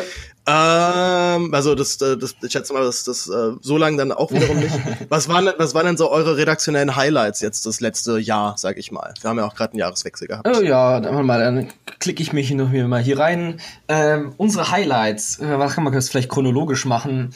Ähm, Wo es äh, auch, wo wir auch so ein bisschen mehr auf eine prominente Bühne getreten sind, ähm, war äh, im, im Juni, ähm, als die große Debatte mit der Seenotrettung war. Ähm, als es halt angefangen hat, dass die Regierungen äh, private Seenotretter behinderten. Ich meine, dass, dass äh, äh, Regierungsschiffe aufgehört haben, Flüchtlinge äh, aus dem Wasser zu fischen, äh, ist schon, schon länger her. Aber dass sie jetzt auch angefangen haben, äh, Privatleute und äh, Initiativen und äh, Vereine und so weiter an ihrer Arbeit zu behindern, äh, ist ja im Mai, Juni letzten Jahres losgegangen. Und dabei ga, damals gab es ja diese, diese große Debatte darüber. Und auch ähm, das Framing der Rechten von wegen, dass äh, die privaten Seenotretter nicht äh, Leute retten, sondern dass sie sie rüberschiffen würden oder sonst irgendeinen Quatsch. Ja, die kalkulieren das ein. So, die stehen dann am Ufer und gucken, ah, seht ihr mal, da drüben ist die Juventa, perfekt, jetzt können wir die einfach da abladen. Ja, also da, da ist da ist viel, viel, viel, viel, viel, viel falsch an dieser äh, Vorstellung. Ähm, die, die Zeit hat ja damals sogar äh, argumentiert so, äh, oder soll man es lassen? Also, also haben wir überhaupt eine moralische ähm. äh, äh, Verantwortung, Menschen zu retten? Und dann ist, haben wir irgendwann haben wir darüber geredet und ähm, ich fand das so absurd, weil wenn man sich einmal wirklich äh, vorstellt, was denn genau eigentlich passiert. Du hast es vorhin auch gesagt, es gibt in Libyen von Warlords diese äh, Foltergefängnisse, äh, wo Leute aus äh, noch von ganz woanders fliehen, äh, ihr ganzes Geld äh, geklaut wird. Die Frauen werden alle regelmäßig vergewaltigt oder umgebracht und äh, wenn du es da lebend rauskommst, dann setzen sie sich te dich teilweise einfach nur mit einem äh, Boot äh, auf, ohne Motor auf dem Meer aus, weil sie kein Geld mehr mit dir verdienen können oder dich schon genug vergewaltigt haben. Und diese Menschen ähm, haben keine andere Wahl. Die sind, die sind hier Opfer, die werden ausgebeutet, die wurden, werden ermordet, werden vergewaltigt und die steigen manchmal nicht mal selbst in die Boote, sondern werden eben von diesen Warlords da ausgesetzt. Und es ist dann halt absurd, so zu tun, als so, ja, sind sie selber schuld, wenn sie ähm, ertrinken. Weil es ist, oder dass halt die AfD argumentiert hätte, äh, ja, wir sollten nicht den Eindruck erwecken, als ob wir hier ein schönes Leben hätten, sonst kommen die alle. Nein, die werden, die werden aufs Meer gedrängt wegen, wegen solchen Warlords, wegen Hunger, wegen Armut. Und ich habe seinerzeit ähm, ich empfehle auch den Artikel sehr gerne zu, äh, zu lesen. Ähm, einen ähm, Gastbeitrag von äh, einem äh, Seenotretter veröffentlicht, der halt lange und ausführlich halt geschildert hat, was ich jetzt gerade erzählt hat. Ich empfehle den Text von ihm. Ja, ja kannst mir gerne den Link schicken, dann packe ich es in die Show Notes ja, rein. Ja, mache ich. Mach mir selber nur ähm, der halt darüber erzählt hat, wie es halt wirklich aussieht und wie halt auch die Arbeit von diesen privaten Seenotrettern aussieht ähm, und einfach mit diesen ganzen ähm, Lügen und Mythen äh, abgerechnet hat und einfach zeigt, wie entfernt die Diskussion bei uns, äh, wie abgehoben die Diskussion von uns äh, bei uns ist. Und das war so ein großes Highlight äh, des, des Jahres. Das klingt jetzt positiver. Äh, mit Highlight meine ich, ähm, das haben viele Leute gelesen und das hat sich weit verbreitet. Und äh, er hat dann auch äh, angefangen, ganz viele Interviews zu geben und so weiter äh, in, in anderen Medien. Also das fand ich ganz gut, dass wir ein bisschen ich fand, ich fand, ich fand, haben. Ich fand den einen Kommentar von äh, Klaus-Peter Reisch, dem, dem Schiffskapitän, der eigentlich ja so ein, so ein, so ein, so ein Bayer ist, äh, wie er es auch selber gesagt hat. Ich habe früher nicht immer so Ich habe ihn auch mal persönlich getroffen. Ah ja, ach sie schön, ja. Und der, also er hat, hat ja mal den schönen Satz gesagt, es ist den, den Schleppern scheißegal, was, was wir da mit unseren privaten äh, Rettungsinitiativen machen. Das kriegen ja. die auch nicht mit. Nee. So, die sehen halt nur, okay, da, da sind zwar Schiffe, okay, entspannt, äh, aber das, aber die, die, die kalkulieren nicht ein, dass wir die abholen. Also das, das ist denen doch auch egal. Also, das ist voll, ja, vollkommen scheißegal. Ja. Also die lassen die auch kentern und dann wurden die halt nicht abgeholt. Die also, äh, und es, es war ja auch nicht so, dass früher irgendwie, als es diese Seenotrettung noch nicht gab, die Schlepper die Flüchtlinge alle ganz, ganz brav bis, bis an die europäische Küste gefahren haben. Ja, also, es war ja auch nicht, das, äh, nicht so, dass sich das da irgendwie umgedreht hat. Aber das ist ja immer so das Argument. Ja, wenn wir dort da weiterhin retten, dann ist doch klar, dass die die einfach dort nur abladen. Und dann, dann, dann ist das ja ein Teufelskreis, aus dem wir nie rauskommen. Wo ich auch immer sage, ja, das stimmt, das ist ein Teufelskreis, aus dem wir nie rauskommen, aber wir dürfen nicht aus dem rauskommen. Mhm. So, also wenn wir, wenn wir hier irgendwie Menschenrechte und, äh, und das Leben des Einzelnen und so auf die Fahnen schreiben, dann müssen wir das jetzt auch durchziehen. Ansonsten, ansonsten können wir, also ich denke mal, da können wir die EU echt dicht machen. So, ja. also wenn, wenn wir das nicht hinbekommen, dann können wir uns halt für unsere ganzen Menschenrechte auch echt nichts mehr kaufen. Oder die, die Frage ist auch, wir suchen in, keine Ahnung, wo war das, in Italien, glaube ich, oder Spanien, ich weiß es nicht mehr genau, suchen wir äh, schon seit einer Woche nach einem vermissten Kind äh, und da sind tausende Menschen äh, werden eingesetzt, um das Kind zu retten. Aber dass äh, letztes Jahr über 2200 Menschen ertrunken sind, von denen wir wissen, ähm, und einfach nur zugucken, das ist dann irgendwo, wow, sind das Menschen zweiter Klasse? Oder was, was ist das hier? Vor allem, das, das, das sind die 2200 Menschen, von denen wir wissen, genau. dass die weg sind. Ne? Also, wir, also ich habe ein, ein Satz fand ich mal sehr gruselig, als einer meinte, die, das, das viel größere Grab ist die Sahara. Da kriegen wir es überhaupt nicht mit, ja. wie viele Menschen da verschwinden. Ja. So, weil ja, und, und da, sterben die Leute einfach mal geredet. Genau, ja. Genau, genau. Ne? Ähm, also es ist so, es ist so viel Leid auf der Welt und äh, ja, es ist, äh, kann man das denn jetzt halt, ich sag mal so, dem den klassischen sozial Abgehängten vorwerfen, dass er sich nicht für dieses Leid auf der Welt interessiert? Muss man nicht eigentlich sagen, okay, gut, uns geht, hier, die geht's scheiße, dem anderen geht's auch scheiße. Kein, kein Wunder, dass, dass ihr euch so anzopft, also dass mhm. die Armen gerne die Armen bekriegt haben, ist ja nichts Neues in der Weltgeschichte. Ja. Ich meine, man, natürlich kann man das Argument machen, so, hey, wir müssen nicht für alles auf der Welt verantwortlich sein. Und ja, klar, das wäre jetzt, wenn man das jetzt ins Extrem macht, wäre es absurd. Aber, ey, 2000 Menschen hätte man retten können. Also für ganz Europa mit, mit wie viel 500 Millionen Einwohnern, 2000 Menschen, das, das wäre doch drin gewesen, oder? Also vor unseren Toren. Ja, vor allem und, na, und vor allem, dass wir noch nicht mehr irgendwie so, so die so die Größe haben, die Menschen, die es geschafft haben, dann halt irgendwie auch hier ein schönes Leben zu ermöglichen, sondern ja. dann ja auch noch jetzt hier nochmal selektieren und sagen, nee, du kommst wieder zurück, weil du hast hier nichts zu suchen. Ja, genau. Also ja, ja. Und ich, und ich glaube, das hat inzwischen auch eigentlich schon fast jeder gecheckt, dass, dass, dass unser Wohlstand auch nur deswegen so groß ist, weil es halt so vielen Menschen so scheiße geht. Ja. Und wir eben noch, noch Länder haben, wo wir unser Müll äh, hinschicken können und äh, die dann wiederum mal andererseits irgendwie auch ihre, unsere Smartphones bauen, also oder, oder die Komponenten dafür, dafür dann abgeben, dass wir unsere Smartphones bauen können. Also ja. Na, das ist, das ist, das ist ja so das Ding. So die Ungerechtigkeit ist doch eigentlich so offensichtlich. Warum flüchtet ihr euch in solche Scheindebatten? Ja. Wir, wir, waren auch bei redaktionellen Highlights, aber ich, ich bin, bin da einge... Äh, nee, ist okay. Äh, das, das zweite große Thema war ähm, im Ende Ju auch, auch kurz darauf, Ende Juni, Anfang Juli, ähm, gab es äh, eine Pegida-Demo. Und da war natürlich das Thema Seenotrettung ja äh, groß. Und äh, dort haben sie dann halt auch diese, diese Lügen verbreitet, von wegen so, oh, das sind Schlepper und die holen hier die Leute und so weiter. Und ähm, ich habe dann, es, es war, glaube ich, zwei oder fast drei Wochen nach dieser Demo, habe ich äh, einen Videoausschnitt gesehen von dieser Demo, wo die ganzen Leute, und das sind wirklich, das sind teilweise so Rentner, ähm, die hier da dran stehen, die dann fröhlich absaufen, absaufen rufen. Ähm, und, und ich denke mir so, wow, jetzt es gibt Leute, die, die skandieren hier. Wir hatten gerade diese Debatte. Wir hatten, ich hatte, gerade haben wir darüber geredet, wie die Leute sterben und die Leute skandieren hier den Tod von Menschen. Die sagen, hey, die sollen weiter sterben, yay.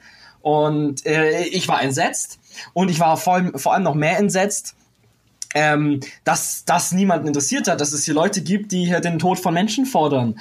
Ähm, und äh, äh, wir haben dann einen Artikel dazu veröffentlicht und ähm, der ist sehr, sehr, sehr, sehr erfolgreich gewesen. Und zwar insofern, dass ähm, zwei Tage später kam dann dieser Videoclip äh, in der Tagesschau.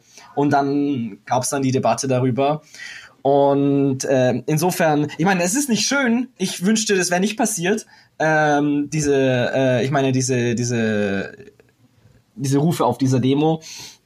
Aber redaktionell war es natürlich ein Highlight, weil wir auf diese entsetzliche, absurde äh, Sache hingewiesen haben und äh, dem dann die Aufmerksamkeit äh, zugeben konnten, die sie verdient hatte. Ja, es ist, es ist halt so ein klassisches Beispiel von, oder, also ich, ich meine, dass, dass wir irgendwie eine Arschlochquote in diesem Land haben, so, das, das, das hat, glaube ich, jeder schon mal irgendwann die Erfahrung gemacht, so, ich, ich habe auch viel, viel Gastro gejobbt, so ganz, ganz Schauspieler-like.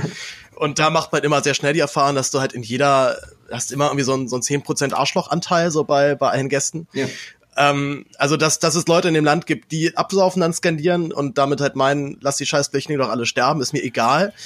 Äh, das ist halt das eine, aber was ich halt dann immer wiederum denke, okay, liebe Leute, die damit sympathisieren, wollt ihr echt mit solchem Gesocks auf der Straße stehen? Wollt ihr echt mit solchen Leuten in, einem, in einen Topf geschmissen werden?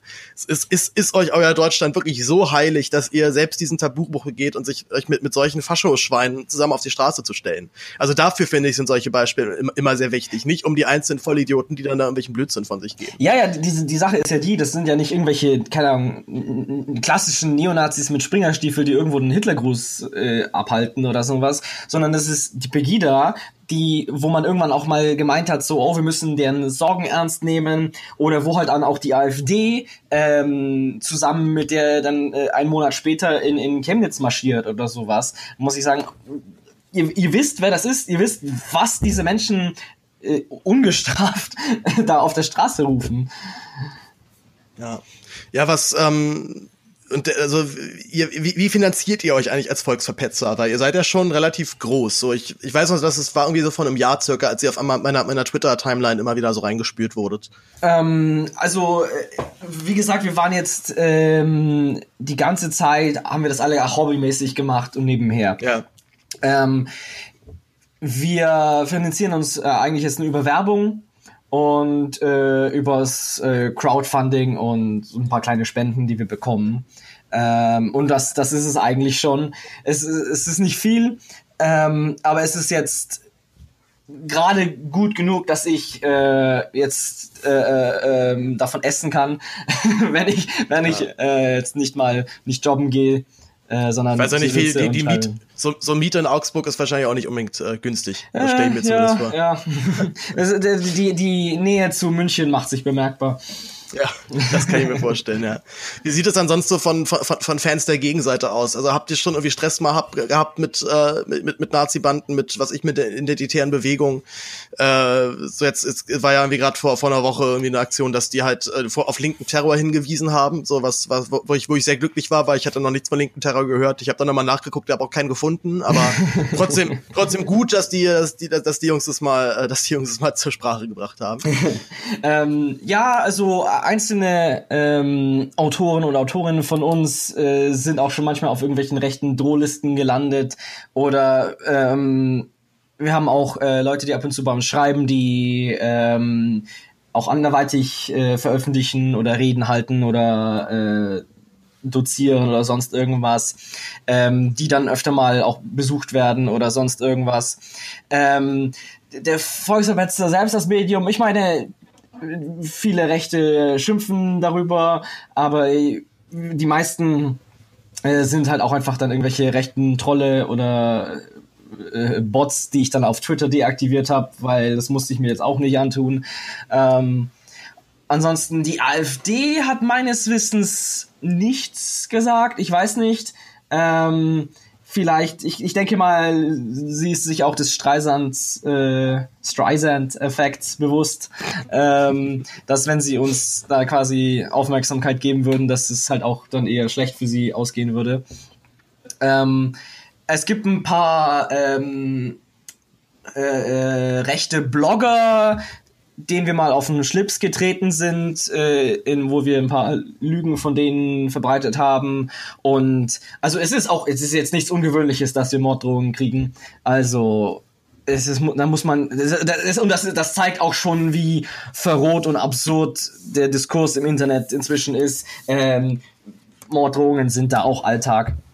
Ja, ich habe ich hab, ich hab mit äh, mit LeFloid mal ein Interview gesehen, äh, ein YouTuber, der auch dann halt meinte, so seit also seit er halt sich mit Internet beschäftigt, seit er irgendwie im Gaming halt da war, hat er immer Morddrohungen bekommen, mhm. aber halt immer eher so, ey, ich, ich fick dich halt und mach dich fertig und Bazooka ist schon auf dich gerichtet. Also er, er ist da, er war da immer relativ entspannt nach dem Motto, Gott, im Internet wurde immer schon, seit es das Internet gibt, das Maul halt extrem weit aufgemacht. Ja. Äh, aber also ich, ich habe persönlich selber noch nie eine Morddrohung erhalten. Wie war das bei dir? So dein, so dein erster Shitstorm? Hat es, hat es was mit dir gemacht oder war das eher echt so ein, ach komm, es ist so eine surreale Gefahr, die hier gerade, äh, die hier gerade aufgezeigt wird? Ja. Oder, oder, oder hat es, hat es, gab es schon Situationen, wo du echt kurz Schiss hattest, dachtest, oh Gott, jetzt, jetzt habe ich irgendwelche Nazis vor der Haustür oder so? Ähm, also, äh, meistens war es so, das ist absurd. Vor allem, wenn dann die, wenn, wenn dann in den Drohungen schon siehst, dass sie keine Ahnung von dir haben und nicht wissen, was da passiert oder sonst irgendwas. Ja, oder den, oder den Text ganz offensichtlich nicht gelesen ja, haben. Also das, das, das finde ich immer geil. So, so Hasskommentare, wo schon im ersten Satz klar ist, okay, du hast dir noch nicht mal, gerade mal den Header gelesen, wenn überhaupt. Ja, ja, das ist, das ist noch, das ist, das ist noch viel mehr Alltag. Ja, ähm, ja. Also das ist auch, wenn man allgemein auch mal so das Große im Internet kritisieren will, ähm, die meisten Menschen lesen die nur die Headlines. Also das, ich, ich erwische mich selbst, wie ich das mache. Ich will jetzt gar nicht sagen, dass ich äh, da jetzt darüber stehe. Das äh, kenne ich auch. Ja, das ist ganz, das macht jeder von uns und das ist auch ganz normal. Es wird nur ein Problem, wenn man dann darauf seine ganze Meinung basiert und dann halt dann irgendwelche Drohungen oder irgendwelche Beleidigungen dann in die Kommentare haut, weil man sich irgendwas einbildet dann darüber. Ähm, ich habe auch schon äh, eher gruseligere ähm, Drohungen bekommen, die ich dann halt auch angezeigt habe. Ähm, aber mein Gott, da, die, das, das ist auch ein Problem. Das Internet sollte kein rechtsfreier Raum sein, aber es ist es größtenteils. Ähm, weil viele Behörden entweder nicht die Kapazitäten haben oder die, die Vorstellungskraft, so, ja, das ist doch nur das Internet. Ist, ist Volksverhetzung im Internet überhaupt richtige Volksverhetzungen? Weißt, weißt du, ähm, das ist nicht ernst nehmen. Ähm, auch wo ich meine Thomas, Anzeige das, das gemacht habe, dann. Das ist, alles, das ist alles Neuland. Ja, ja. Und es ist halt, es ist absurd, wenn so viel von unserer Politik im Internet stattfindet, aber so wenig von unserem unser, äh, in unserem Rechtssystem. Äh, das ist so eine ganz gefährliche Diskrepanz.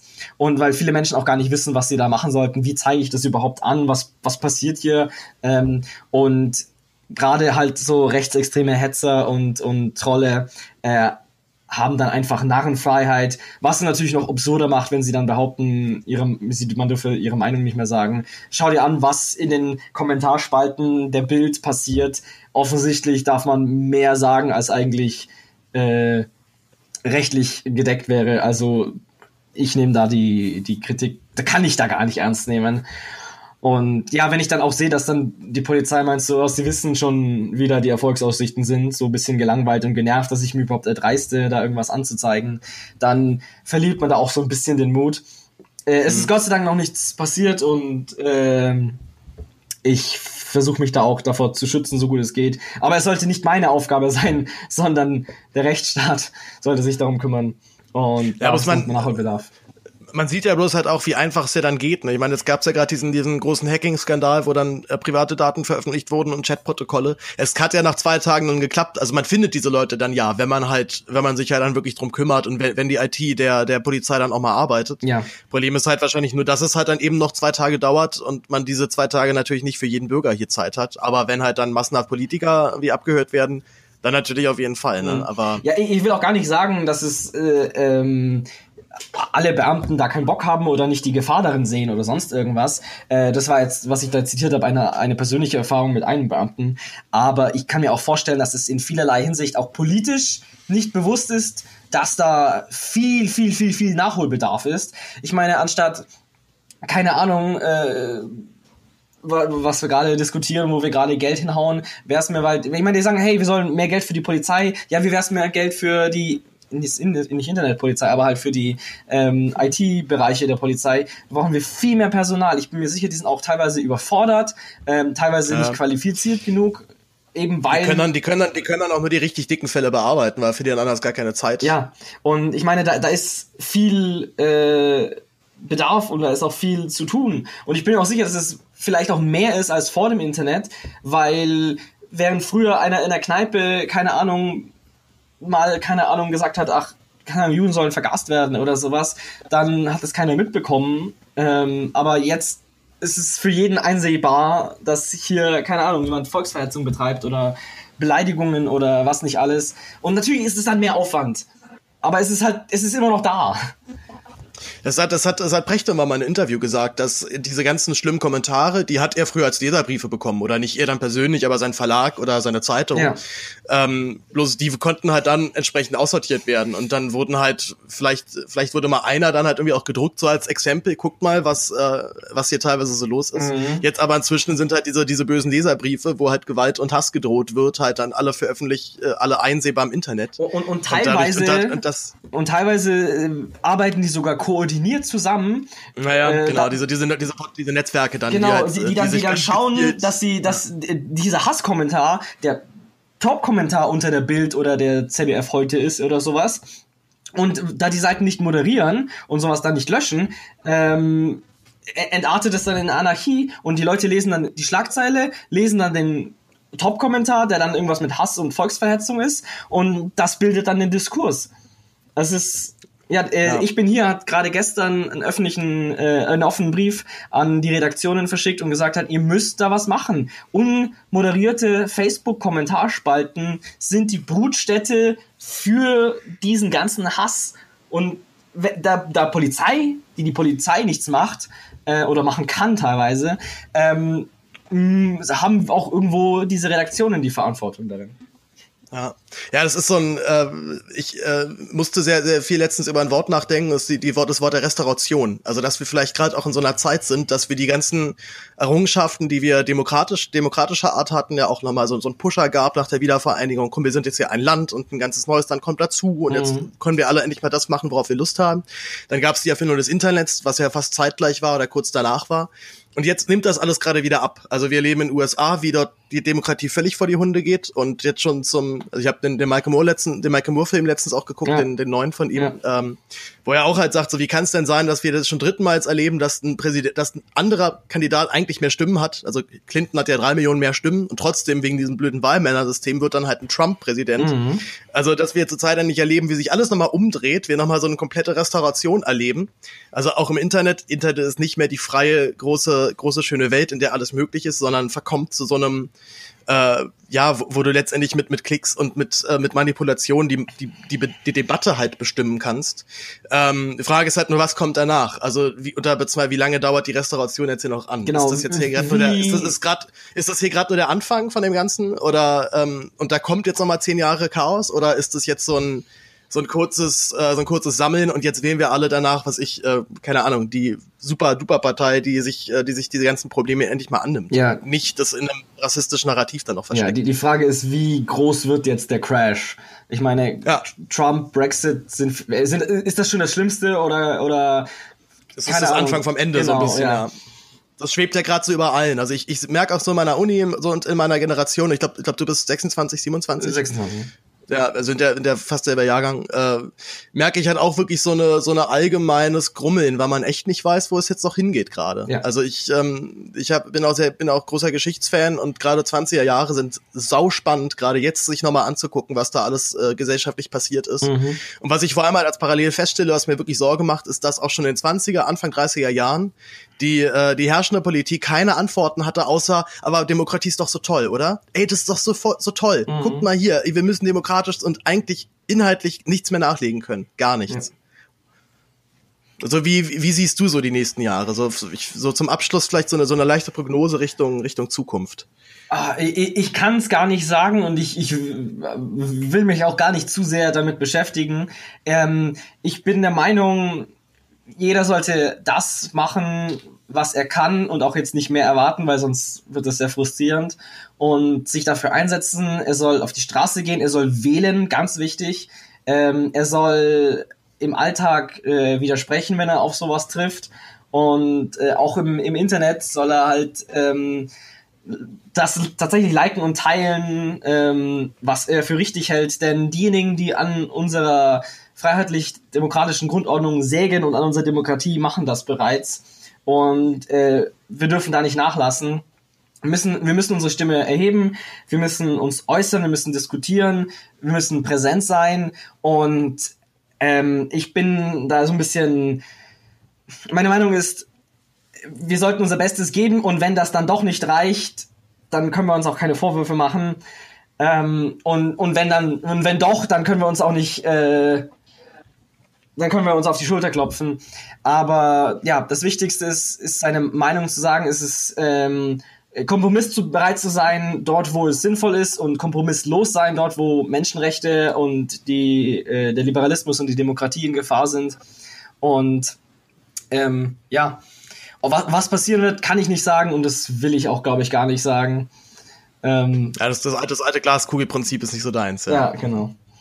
Ähm, gibt es denn, sag mal, Strömungen oder Politiker, die dir ein bisschen Hoffnung machen, wo du das Gefühl hast, okay, wir haben doch vielleicht wieder noch was, ähm, doch noch, noch noch schöne, doch noch gute Zeiten vor uns? Ja, doch. Ähm, ich meine, nehmen wir mal kurz ein Beispiel, wo ich gemischte Gefühle habe, wenn man sich die SPD anschaut. Ich bin ein großer, großer, großer Kritiker der SPD, zumindest der derzeitigen SPD.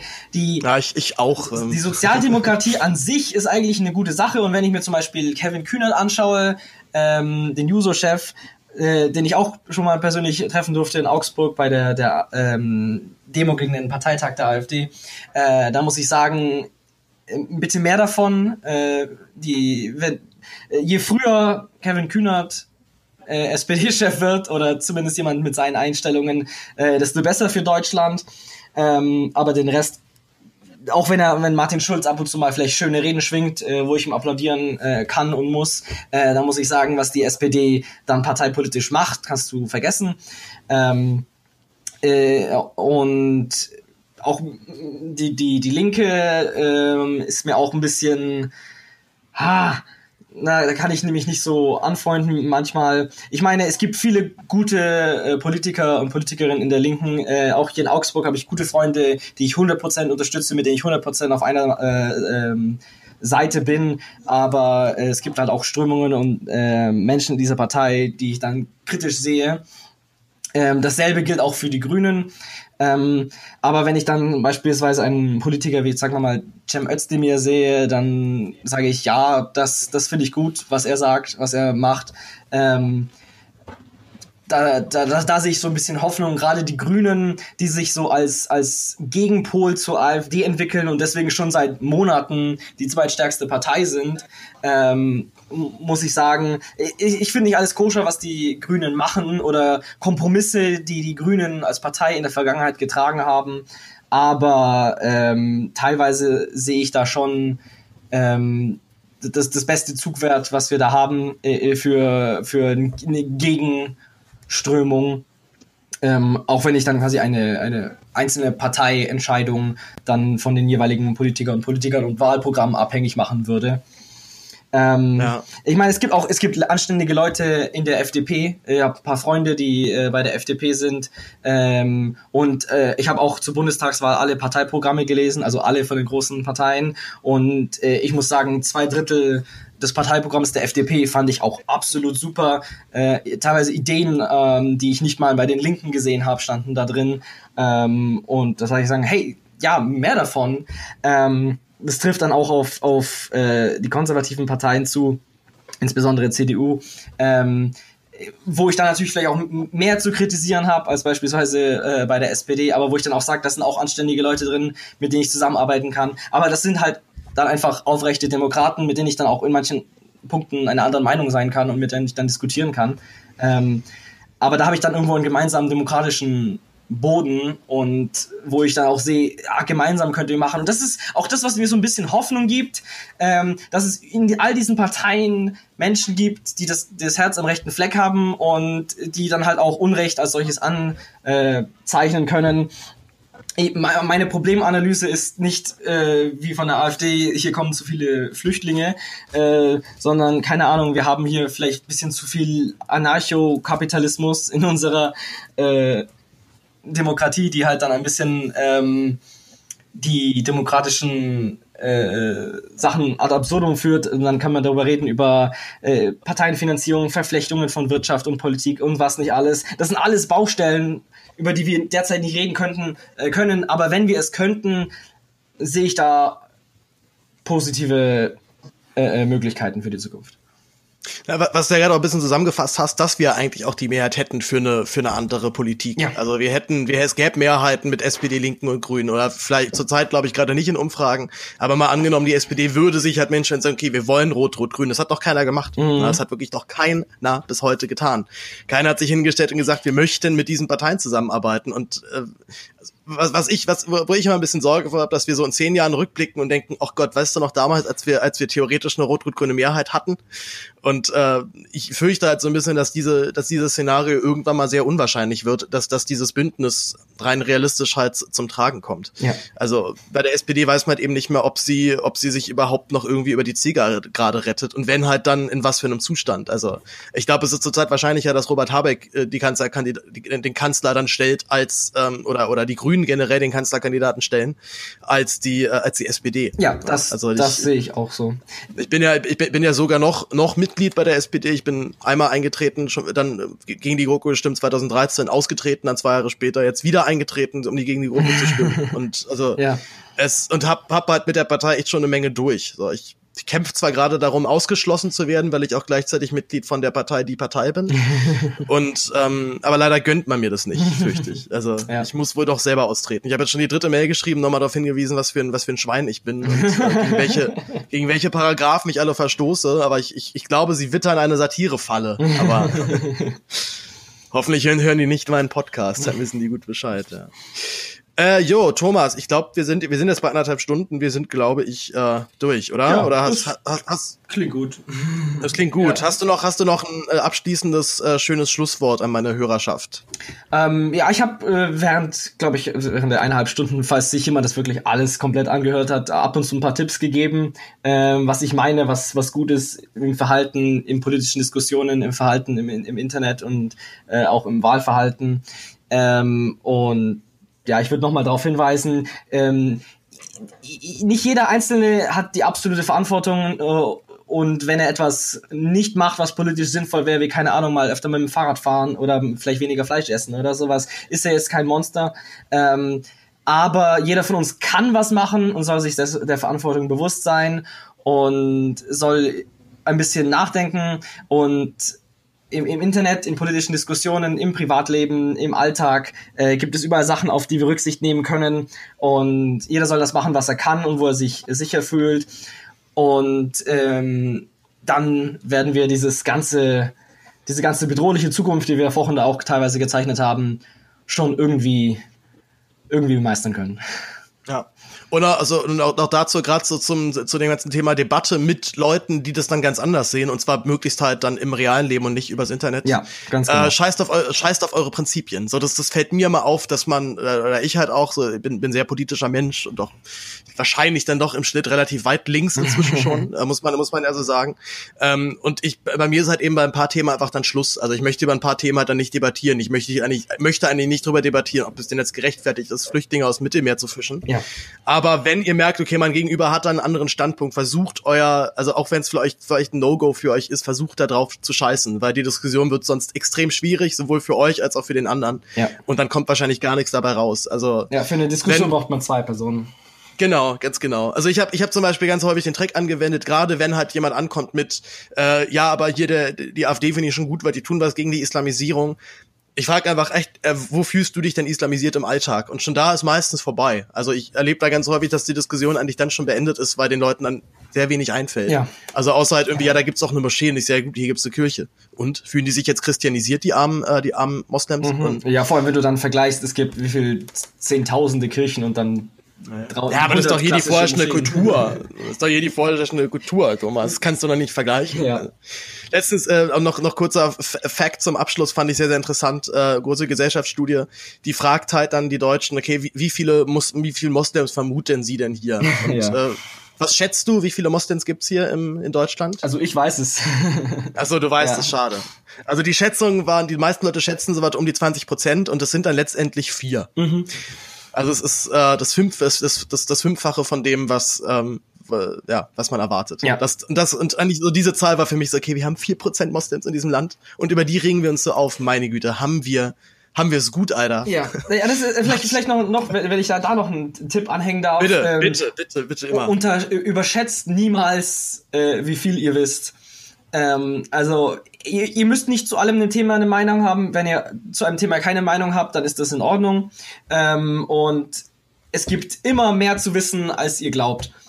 Und ich würde, wenn, wenn ihr irgendwas glaubt, meint so, ha, ja, ist es nicht so oder so, seid, wenn ihr, wenn ihr vorsichtig seid und meint, hey, ich, ich glaube, das ist so, ähm, dann seid ihr, glaube ich, nie auf der äh, falschen Schiene und könnt auch von anderen äh, euch belehren lassen, wenn ihr mal falsch legt. Habt nie zu viel Stolz, das zuzugeben, dass ihr mal falsch legt, ähm, weil das, das trifft auf uns alle zu. Und ja, ihr, ihr wisst, wir alle wissen viel weniger, als wir glauben zu wissen. Ja, wunderschönes Schlusswort. So, Thomas, sag, sag, äh, sag Tschüss an meine Fans. ja, Tschüss. Freut mich, dass ich da war. Dankeschön.